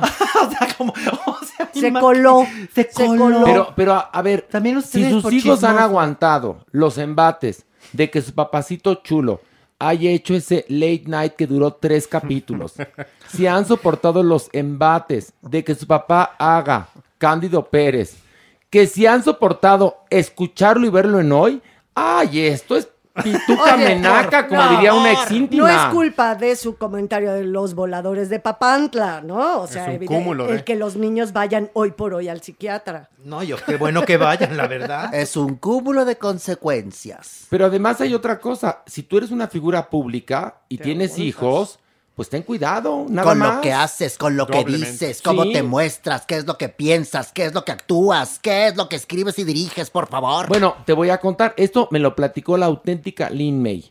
Lin May tuvo que mandar a sus hijas a vivir al extranjero porque en la escuela las buleaban este, por ser hijas de Lin May y le decían, mira, mira, mira, mijita, aquí está tu mamá encuerada, ¿no? Le llevaban las fotos de las revistas. Y entonces Lin las mandó a vivir a Estados Unidos, creo, a Nueva York, donde estudiaron. Pero ahora ya es imposible hacer eso porque pues las redes sociales llegan a todos lados. claro. Entonces hay que tener siempre el, el, el- el- ahora sí que el oído, el ojo, la mente muy preparada si eres figura pública para ver qué puede afectar a tus hijos. Y no, y no, y, pero encima, este niño se sigue, está en las arenas movedizas y sigue pataleando. Eso es lo peor. Mejor creo que es más honesto decir, ¿saben qué? Sí, La la, cagué. la regué, Disculpen. la regué. Pero es y cobarde. ya, No. la regué. Pero, pero dices, "A- acepto, soy un imbécil, la regué, amo a los voladores de Papantla. Y se acabó el Pero. ¿sabes qué dijo Hasta también? con los hijos, ¿eh? Él dijo que no era posible, que él ya había salido a pedir una disculpa y que por qué lo siguen molestando con el mismo tema, si él ya había pedido una disculpa y que a él le enseñaron que es una disculpa, que no va a dar más. Ay, no. Ah, bueno, pero no en en un momento dado. eh, Este y Ah, hombre, ah. ¿En este hombre dijo? dijo que urgía regular las redes sociales. o sea, viva la libertad de expresión, ¿me entiendes? Mira, adorado, pero bueno. eh, No, no, no. Qué gran no, momento No, qué gran momento vivido. nos diste, Ay, Maniwis. Ay, qué Muy averno, bien, qué averno, Maniwis. Bravo. Sí, Bravo, sí bravo. me llevé unas cinco cachetadas porque hasta las Dos once. errores, cero aciertos, mucho chisme. Espeluznante. Exactamente. y bueno, con este averno nos despedimos. Sí, ya. Sí, Ya nos vamos. Ya, nos vamos a la chingada. No, más bien ustedes ya se van. El Ah, diablillo ya. y yo aquí nos quedamos. Ustedes se quedan, pero el infierno Sí. no es la chingada, ¿o sí? No. mira, aquí jugamos zapatito blanco, escondidas, Ay, no hemos- a ver, el otro día el diablillo ¿Qué? eh, tiene su, su cuenta de Twitter. Sí. ¿Qué y hizo? entonces él andaba alegando ahí, porque él alega mucho, porque es, tiene hasta su conciencia social y todo el diablillo, ¿no? Y entonces una, una, este, una seguidora nuestra le dijo, mira, diablillo, primero apréndete la tómbola y luego alegas. Muy bien. Así que bueno vamos a que cantar la tómbola, por favor. ¿Listo? Y dice, una, dos, tres. La vida es una tómbola, tom, tom, tómbola. La vida es una tómbola, tom, tom, tómbola. De luz y de color. La vida es una tómbola, tom, tom, tómbola. La vida es una tómbola, tom, tom, tómbola. Encuentran un amor. No, no, no. ¿Tómbola? No, y todos en la tómbola encuentran un amor. Tómbola. Ya, vámonos del infierno. No, este. es que- no, de veras, no, de no. veras, Horacio. Ye- ¿Cuántos llevamos ya? ¿Cuántos capítulos y no se aprende la tómbola, Horacio? Pero mira, por lo menos hoy se afinó. Hoy se afinó. Ya sé, mientras despiden, nosotros nos quedamos a cenar, Doña Nini con usted, mientras despedimos el podcast y cantamos la tómbola otra vez. Va a haber sopa de huesos. Y va a haber médula. Y va a haber gancitos. Ay, tú sabes si te quedas. Este se va a quedar. Sí, sí quiero. Pero, ¿qué, ¿va a haber qué de hueso que dijo? Sopa. Sopa de huesos y médula. Pero a la manigüis le gusta sin hueso. Y chupar el tuétano. Y chupar el tuétano. Pero me quedo con los gancitos. Y tú, merengón. Oye, por cierto, merengón. Sí. A partir de que ya no estamos en la televisión y que tú ya nos aplicaste el All About Eve. si no. entienden lo que es el All About Eve, es la que nos aplicó Merengón. Es decir, nosotros triunfábamos en un programa de televisión, teníamos mucho éxito. Un día andábamos buscando un experto en moda y llegó Merengón. Y ya, la historia es que nosotros ya no estamos en el canal y, Y él tiene Merengón su noticiero, tiene dos ¿no? noticieros. Bueno. Entonces, uno, uno, ah, uno, pero todo el día. Pero el asunto es que Merengón es el rey de desconocer a la gente. Ay, Entonces, ahora que nos aplicó el All About It, eh, vean esa película que es muy importante. Ya ni pastel, merengón. ¿Cómo? Antes, cuando estábamos en la ¿Cómo? televisión, nos llegaba con un pastel todas las noches y aquí Oye, está su ¿se acuerdan pastel. el de chile ¿Qué? en nogada? El Sí. que, Ah, sí, cada ¿En serio? septiembre había No, no lo he olido, no, lo he visto, no ¿Tú- lo ¿A ti he- te han traído, por ejemplo, algún pastel Red Velvet? Sí. No, no, no, a ti no te han... Aquí, A ver, aquí. te trajo un trozo envuelto en, en papel encerado, Servilleta. que es muy distinto a como llegaba antes con los pasteles y que si tú estabas en la obra de teatro te hacía de Ah, coco, sí, temáticos, ¿te todo eso, Temáticos. Sí, no ha- ha- program, ha bajado, ha mira, bajado. no program, no cakes, Oye, fíjate, la otra vez le dije, ah, ya le fíjate que se me antojó esa galletita de piña con coco ¿Y de qué miel, te me dijo? sabe. Me dijo, ay, sí, muy rica. Oye, aprovecha porque ya va a subir el kilo. Yo Bueno, que tú Tengo que hablar a favor, no, tengo que hablar a favor de merengón Horacio no, Villalobos. no, es que, a ver, perdóname, no hay manera. Sí hay manera y se van a quedar yele y calladé. A ver, di. Las Venga. galletas de la semana pasada de los chicos de la baja. Sí, trajo dos de mantequilla y duras. Dos. No, Dos. a mí me tocaron las dos No, buenas no, te tocaron. A ver, no, no, no. Pues estaban, eran galletas chiquititas. No, no, no. Yo estoy diciendo, mira, una vez mi papá fue muy importante, mi papá fue muy importante y recibí unos regalazos de Navidad, en serio, impresionantes, ¿no? Y entonces, cuando ya no era importante, llegó la Navidad y no llegaron los regalos. Y le pregunté, oye, papá, pero si toda la gente que te adoraba, ¿dónde quedó?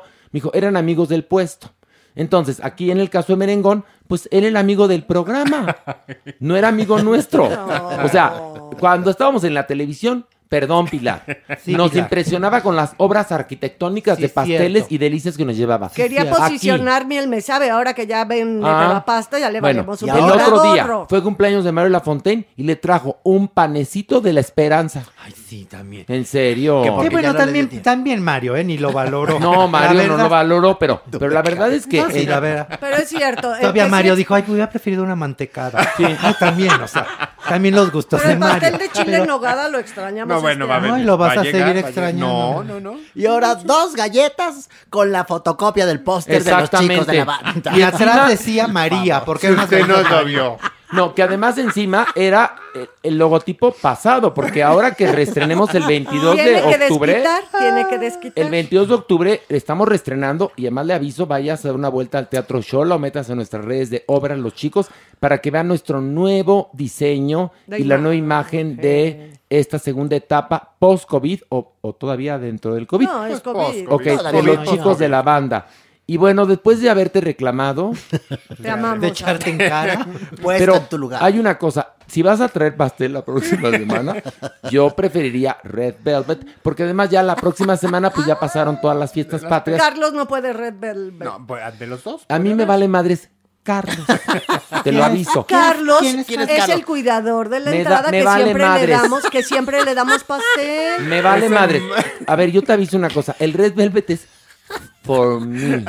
Not for you. ¿Todo el pastel? Not, of course, not for Carlos. Me- o sea, ¿sí me entiendes? Gracias. Bueno, en serio, bueno. Y Ofelia Gilmay no vino. No, la Guimé no vino. Ya, a las tres decimos adiós. Una, dos, tres. ¡Adiós! Esto fue Farándula 021. Recuerda, un nuevo episodio cada jueves.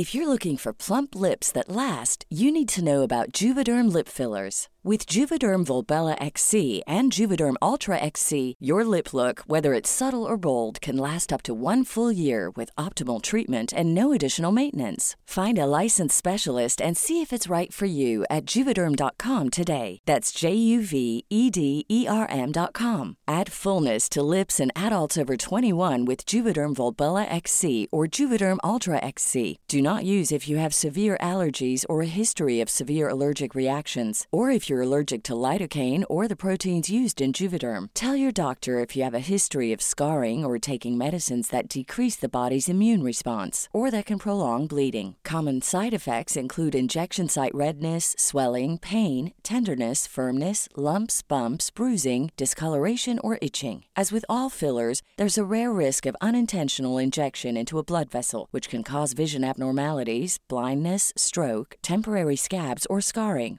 For full important safety information, visit juvederm.com. Planning for your next trip? Elevate your travel style with Quince. Quince has all the jet setting essentials you'll want for your next getaway, like European linen, premium luggage options, buttery soft Italian leather bags, and so much more. And is all priced at 50 to 80% less than similar brands. Plus, Quince only works with factories that use safe and ethical manufacturing practices. Pack your bags with high-quality essentials you'll be wearing for vacations to come with Quince. Go to quince.com/pack for free shipping and 365-day returns. Hey, folks, I'm Mark Marin from the WTF Podcast, and this episode is brought to you by Kleenex Ultra Soft Tissues, your ally to help tackle your allergy symptoms this season. I love the change of seasons, but nobody loves pollen and all those other things floating in the air that make you sneeze during this nice weather. Kleenex Ultra Soft Tissues are hypoallergenic and allergist approved, so fight back against watery eyes and runny noses without worrying about irritating your skin. For this allergy season, grab Kleenex and face allergies head on.